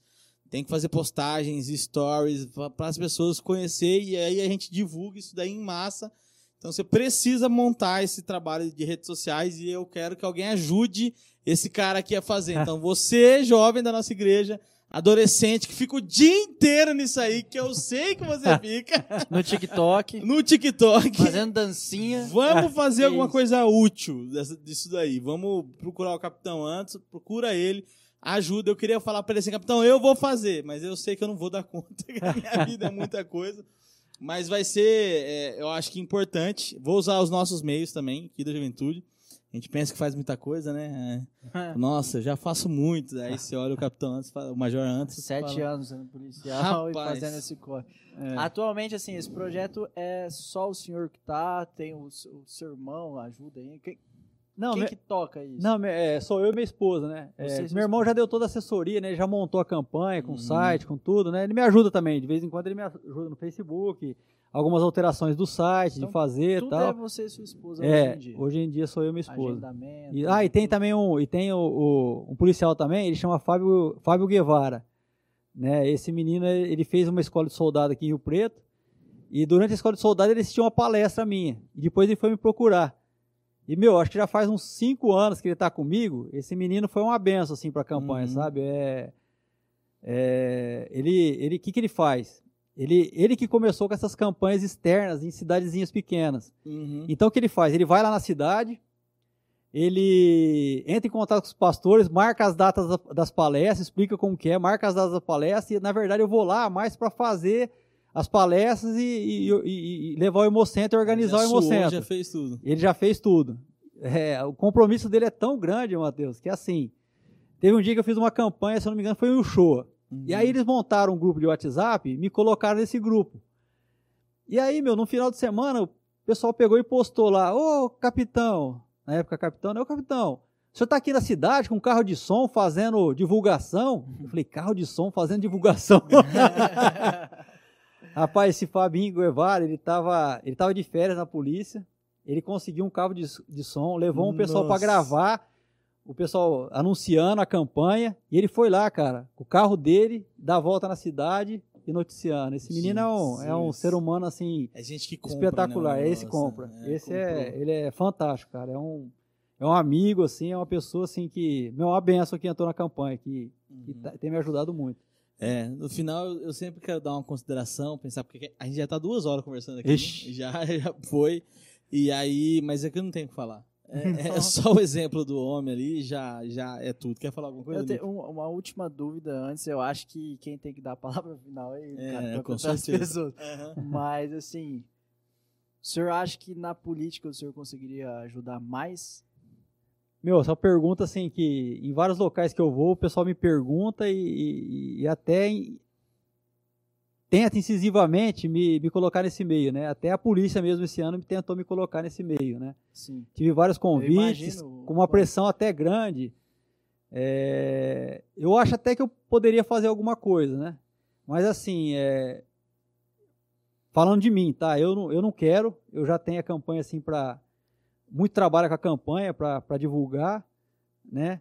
E mas eu não posso falar para você que vai ser para a vida inteira assim, né? Se Deus colocar um propósito na minha vida de, de, de seguir esse caminho, mas vai ter que ser Deus, cara. E vai ter que ser bem claro assim para falar, ó, você vai, porque meu, Hoje É, o seu propósito, hoje que é não. o seu coração Meu- queima meu- por isso. É meu crente, coração, é meu crente. é, meu O coração. homem é crente. Não, meu coração é é fazer a campanha e ajudar o próximo, cara. Porque assim, é difícil com alguma uma pessoa de princípios, né? Não, não significa que todo mundo que está lá não tenha princípios, mas as pessoas conseguem lidar mais de ver a coisa errada e aceitar. Uhum. E eu não sou esse tipo de pessoa, entendeu? De ver a coisa errada e, e, e- E é e aceitar. tipo de pessoa que a gente E tinha que precisa tá lá. Aceitar. É, Infelizmente. É, porque assim, eu fui. O último exemplo, existe um. Hoje, assim, o tratamento de câncer no Brasil e nos Estados Unidos é o mesmo, câncer infantil. Tá? Probabilidade de cura nos Estados Unidos, 90%. No Brasil, a gente não chega nem a 50%. Qual que é de grande diferença se é o mesmo tratamento? Diagnóstico precoce. O médico lá da ponta da linha dos Estados Unidos, ele está capacitado, da emergência, do pronto atendimento, ele está capacitado a, a identificar os sintomas do câncer de forma precoce. O nosso médico aqui não. Então é muito comum você levar um, seu filho, por exemplo, ou no meu caso, por exemplo, aquelas pintinhas na perna. Já Sim. teve casos de pessoas que me relataram que foram no médico, o médico achou que era uma alergia. Dermatologista. Isso, isso, achou que fosse uma alergia, né? Então, é, eles têm esse conhecimento. O Hospital de Câncer de Barretos fez um curso para médicos e enfermeiros. E eles enviam ofício para cerca de 500 prefeituras. No último curso que eu acompanhei, das 500, só 120 prefeituras enviaram profissionais lá para fazer esse curso. Capacitação. Curso gratuito, gratuito, de um dia e meio. Curso gratuito de um dia e meio. E de 500, só 120 mandaram, enviaram. Aí eu fui perguntar, Rio Preto, quantos profissionais já tinham ido para lá nesse período? Nenhum. Hum. Nenhum. Nossa. E aí tem um amigo meu que tinha levado a mãe no médico, aqui de Rio Preto, com dor estomacal. Ficou tratando essa mulher três meses achando que era verme. Esse, esse meu amigo chegou e falou para a médica assim, doutor, é o seguinte, é, minha mãe está muito debilitada, eu conheço ela. Não acha bom pedir outros exames? Não, tua mãe está esbanjando saúde, você acha? Ele viu que não era assim, conhece a mãe, convive com a mãe, levou a mãe no, no médico, pediu um exame, estava com câncer no estômago. Nossa. Imagina três meses de perdidos, perdidos de tratamento e aí pior, ainda ser bombardeando o fígado dela com remédio para verme. É. Né? Então, uma coisa tão simples, cara. Ele tá na- na- aqui. Aí o que acontece? Aí a gente acabou indo lá brigando. Briguei com várias pessoas. E aí eles acabaram mandando um profissional de saúde para fazer um curso lá. Cara, mas eu precisava brigar para isso. Sim. Além do benefício para o paciente, o benefício para o Estado, cara, é muito grande. Porque é diferente um tratamento quando o diagnóstico é precoce do que um tratamento que você pega do meio pro fim. O gasto é muito maior. Você entendeu? Então, assim, é, eu não ia conseguir administrar, né, é, esses princípios com essa, com a vida que eu sei que o pessoal está acostumado a né? lidar. Não, não ia conseguir. Então, ia fazer mal para mim, entendeu? Sim. Então, como eu te falei, assim, eu não posso falar não, porque se, eu falo não para você agora aqui, mas eu coloco esse propósito na minha vida, você vai falar assim para mim, mas você falou que você Falou não que ia. não ia, assim. É. Meu, mas só se Deus colocar, ele tem que ser claro, ó. Você Vai. você vai, você vai. Porque É, eu não quero. Major, tem só agradecer pelo que você faz, por tudo que você faz, por ter respondido aqui nosso chamado de pronto ontem, né? Ontem consegui contato ontem à noite, hora, né? Na cara. última hora com o Major. A gente achou Tava que limpando certo. sítio, cara. Tava lá ralando, velho. O cara não Nas para. É um vagas ele Superman. limpa um sítio, assim. Aí tranquilo. eu consegui o contato, ele atendeu de pronto, veio. Eu acho que você observa assim que toda oportunidade é uma oportunidade, né? Você Sim. vem na causa Sim. e a gente vê nos seus olhos assim. A gente começou com- a, falando da polícia, a gente viu que era uma coisa que era da sua vida, mas quando a gente entrou no assunto que é a sua vida É hoje, diferente. é diferente. Eu agradeço por você fazer o que faz, por você estar aqui hoje, por você compartilhar isso com a gente, tá bom? Eu também, cara, só tenho a agradecer. Aprendi tipo, muito. Tenho certeza que todo mundo tá aí acompanhando a live aprendeu também. É, o senhor é um exemplo para muita gente. E eu me comprometo aqui a me cadastrar. Amanhã. Amanhã eu Opa, não sei, amanhã. mas é, eu vou me cadastrar porque eu preciso ver o que eu tenho pra fazer amanhã. Mas esse ano ainda. Vou com você, vou com você, Lipe. Vamos. Vamos lá, vamos lá. Se cadastrar pra, pra doar minha medula. Furar minhas veias. É, nós, vamos, nós vamos ficar esperando o Facebook Não, publicar vamos fazer, É, vamos fazer. a foto. Tem que postar É, fazer, foto, marcar ele. Vou mandar. Pode mandar a sua despedida pra galera aí e agradecer, ô Major. É, não, Matheus, Felipe, é, é, gostaria também de agradecer a oportunidade, né, que é o momento que você tem para esclarecer mais as pessoas, né? E, na verdade, tudo que a gente falou, cara, assim, é, eu só tenho que agradecer a Deus, né, meu, de, pela oportunidade de continuar, sabe? É, que nem eu falei, no, no meu diagnóstico, né, é, meu filho estava começando, a- tava começando a adolescência ainda, né? Então, hoje, eu ter, ter a possibilidade de ver meu filho entrando numa, numa faculdade, né, cursando uma faculdade, é, de estar cumprindo minha missão na polícia, lá de aposentando, né? Então, assim, é, não tem preço, né? Então, o que Deus fez para minha vida, assim, é, é tudo que eu puder fazer para para ajudar as pessoas, para conscientizar, para cumprir essa missão que esse ministério, né, que ele passou para mim, meu, eu vou medir sem esforço, assim, é, só vou, só não vou atrás, só não vou às vezes fazer uma coisa se eu não tiver mesmo condições físicas de saúde, né? Agora por cansaço, essas coisas nunca, cara. Assim, é, já tive momentos difíceis assim na, na durante a campanha, né? De, de, de ser testado, assim. E eu acredito que não sei, a gente já está falando duas horas, não sei se Pode falar. Pode não, falar. é, mas gente que é um, não é um momento limite. que eu não Não tem queria- tempo, É, é, porque assim, até para as pessoas que da igreja mesmo, né, que que é uma coisa séria quando Deus te paga uma, uma missão, né? Uhum. Esse tempo todo teve uma época que eu não esqueço, um momento que ficou emblemático na minha vida. Eu estava quatro meses sem final de semana, né? E aí um, um sábado de manhã eu acordei e eu ia ficar em casa aquele sábado, né? Aquele final de semana, que não tinha palestra, tinha campanha. E aí, cara, eu fui peguei o WhatsApp assim, fui dar uma olhadinha no WhatsApp, né? Aí tinha uma mensagem de um pai, de uma, uma bebezinha, que era a Bia, que foi muito conhecida a campanha que eles fizeram aqui na, em Rio Preto. Era, era, essa Bia era filho de dois socorristas aqui de Rio Preto. É, a Gil e o Valério. E aí tinha uma mensagem dele assim: Ô capitão, consegui, você vai abrir o show do Christian Ralph no palestra hoje. Eu falei assim: Christian Ralph no palestra? Cara, eu acho que eu de... não, deve estar sonhando, deixa eu dormir de novo e depois eu acordo. Aí acordei, olhei lá de novo, era a mensagem mesmo. Eu, meu, aí você entra em, des- começa a entrar em desespero, né, ô, ô Matheus? Imagina, assim, Uhum. eu comecei a falar com Deus, cara. Falei assim, Senhor, o pessoal vai lá para se divertir. O show deles começa meia-noite. Como que um policial fardado vai entrar lá para falar de medula óssea para aquelas pessoas? Que clima que eu O que o tenho. quer, o, que o senhor, o que o senhor quer fazer comigo, senhor? Pelo amor de Deus, né? Aham. Meu, é incrível. Eu me tranquei no quarto, né? E aí, aquela sensação, né, do, da presença do Espírito Santo, falou assim: ó, você vai lá sim. E você pode ter certeza que tem muita gente que vai estar com o coração aberto para escutar o que você vai ter que, você vai ter para falar. E você vai falar o seguinte: você vai chegar lá e você vai falar assim, ó, que você sabe que aquelas pessoas estão lá para se divertir, mas você só está lá naquele momento por um motivo. Porque naquele momento tem muita mãe com o joelho no chão, porque não aguenta mais ver seu filho debilitado numa cama. Tem muito filho com a mesma situação, vendo a sua mãe debilitada a cada dia, e está com o joelho no chão, em busca da- de um milagre, que o milagre aconteça na vida dela. E o milagre pode estar na- com a vida de vocês agora. Falou desse jeito, cara. Eu fui lá, Uhum. Cheguei, aí eu- você vai, eu fui chorando até lá, eu falei, Espírito Santo, pelo amor de Deus, eu preciso parar de chorar, que eu preciso fazer a palestra, preciso entrar lá no. Porque aí fica chato, né? O polícia Uhum. entrando no meio fardado, que eu me apresentava fardado, né? E chorando no meio daquele povo. Aí consegui. Aí antes da, de eu entrar no palco, até tinha um, um outro político que estava lá, não vou falar nome também, que é meio parente, ele falou assim pra mim, ele falou assim pro cara do, do- da organização, né? Que hora começa o show? Não, vai ser daqui a pouco. O capitão aqui só vai entrar para falar um pouquinho com o pessoal e depois vai começar o show. Aí ele olhou para mim e falou assim: Você é louco? Você vai entrar aqui nesse show fardado para falar de medula? Você tá maluco? Aí eu falei assim: Meu, você é um homem de pouca fé mesmo, né?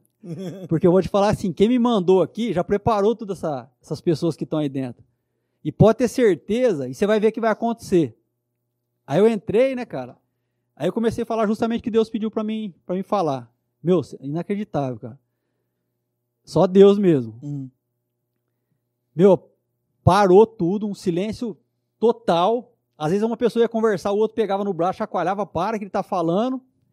E aí você começava a ver a presença do Espírito Santo se manifestando um monte de gente lá no meio do, do show, do, do, da- do, do- que eu tava falando, né, da, da, da palestra. E aí eu falei rapidinho sobre, entrei lá para dentro, aí o cara que me que apresentou, que me apresentou lá, ele falou assim, meu, tinha até um, um, um, um músico lá do, do Christian Ralph que tinha perdido um parente com um irmão com leucemia, né? E aí esse cara que me apresentou lá para me falar, ele chegou e falou assim, meu, o que aconteceu agora aí, eu tenho 32 anos de, pro- de profissão, de apresentar as pessoas assim em palco, tudo. 32 anos de profissão. Eu nunca vi é, o que aconteceu com ele aqui, eu nunca vi nesses 32 anos de de profissão. As pessoas todas pararam para ouvir o que estava falando. Meu, então assim, é. É, Deus cada vez ele me dá provas de, de, de que de que é a missão, é a minha missão que eu tenho que cumprir. E assim, meu, eu quero só finalizar o seguinte. Vai lá para as pessoas que estão vindo, né? Vai até o Hemocentro. É, faz seu cadastro, né? Se você ainda não se decidiu, pelo menos faz o cadastro. Espera, né? Porque você não vai doar medula, você só vai fazer um cadastro. Uhum. E, e aí você vai ter tempo para que Deus que toque no teu coração e, e, e, e, te e, e aumenta a sua compaixão, né? Amém. É, a gente não sabe, que a gente falou, né, o, o Matheus, a gente não sabe dia de amanhã, né? A gente fez a palestra, acho que foi em, em julho, né, do, do ano passado aqui na igreja. E depois, se eu não me engano, a gente teve três diagnósticos, né? É, a gente não sabia que isso ia acontecer. Não sabia. Né? Então a gente não sabe. A, a Kátia, irmã da, da Tamara, ela se cadastrou na- aqui na igreja, né? depois da Uhum. palestra. Mal sabia ela que a irmã dela ia precisar de transplante. Né? Então a gente Uhum. nunca sabe de dia de amanhã. Então a gente fazendo o cadastro, incentivando outras pessoas a fazer o cadastro, na verdade é como se a gente também estivesse fazendo um seguro de vida para nossa própria família e para gerações futuras. né? Então muito obrigado pela, pela oportunidade e uma semana aí, um final de ano, um começo de ano abençoado para vocês e todos os seus familiares. Amém. Em nome de A gente Jesus. que agradece. Valeu, pessoal. É isso.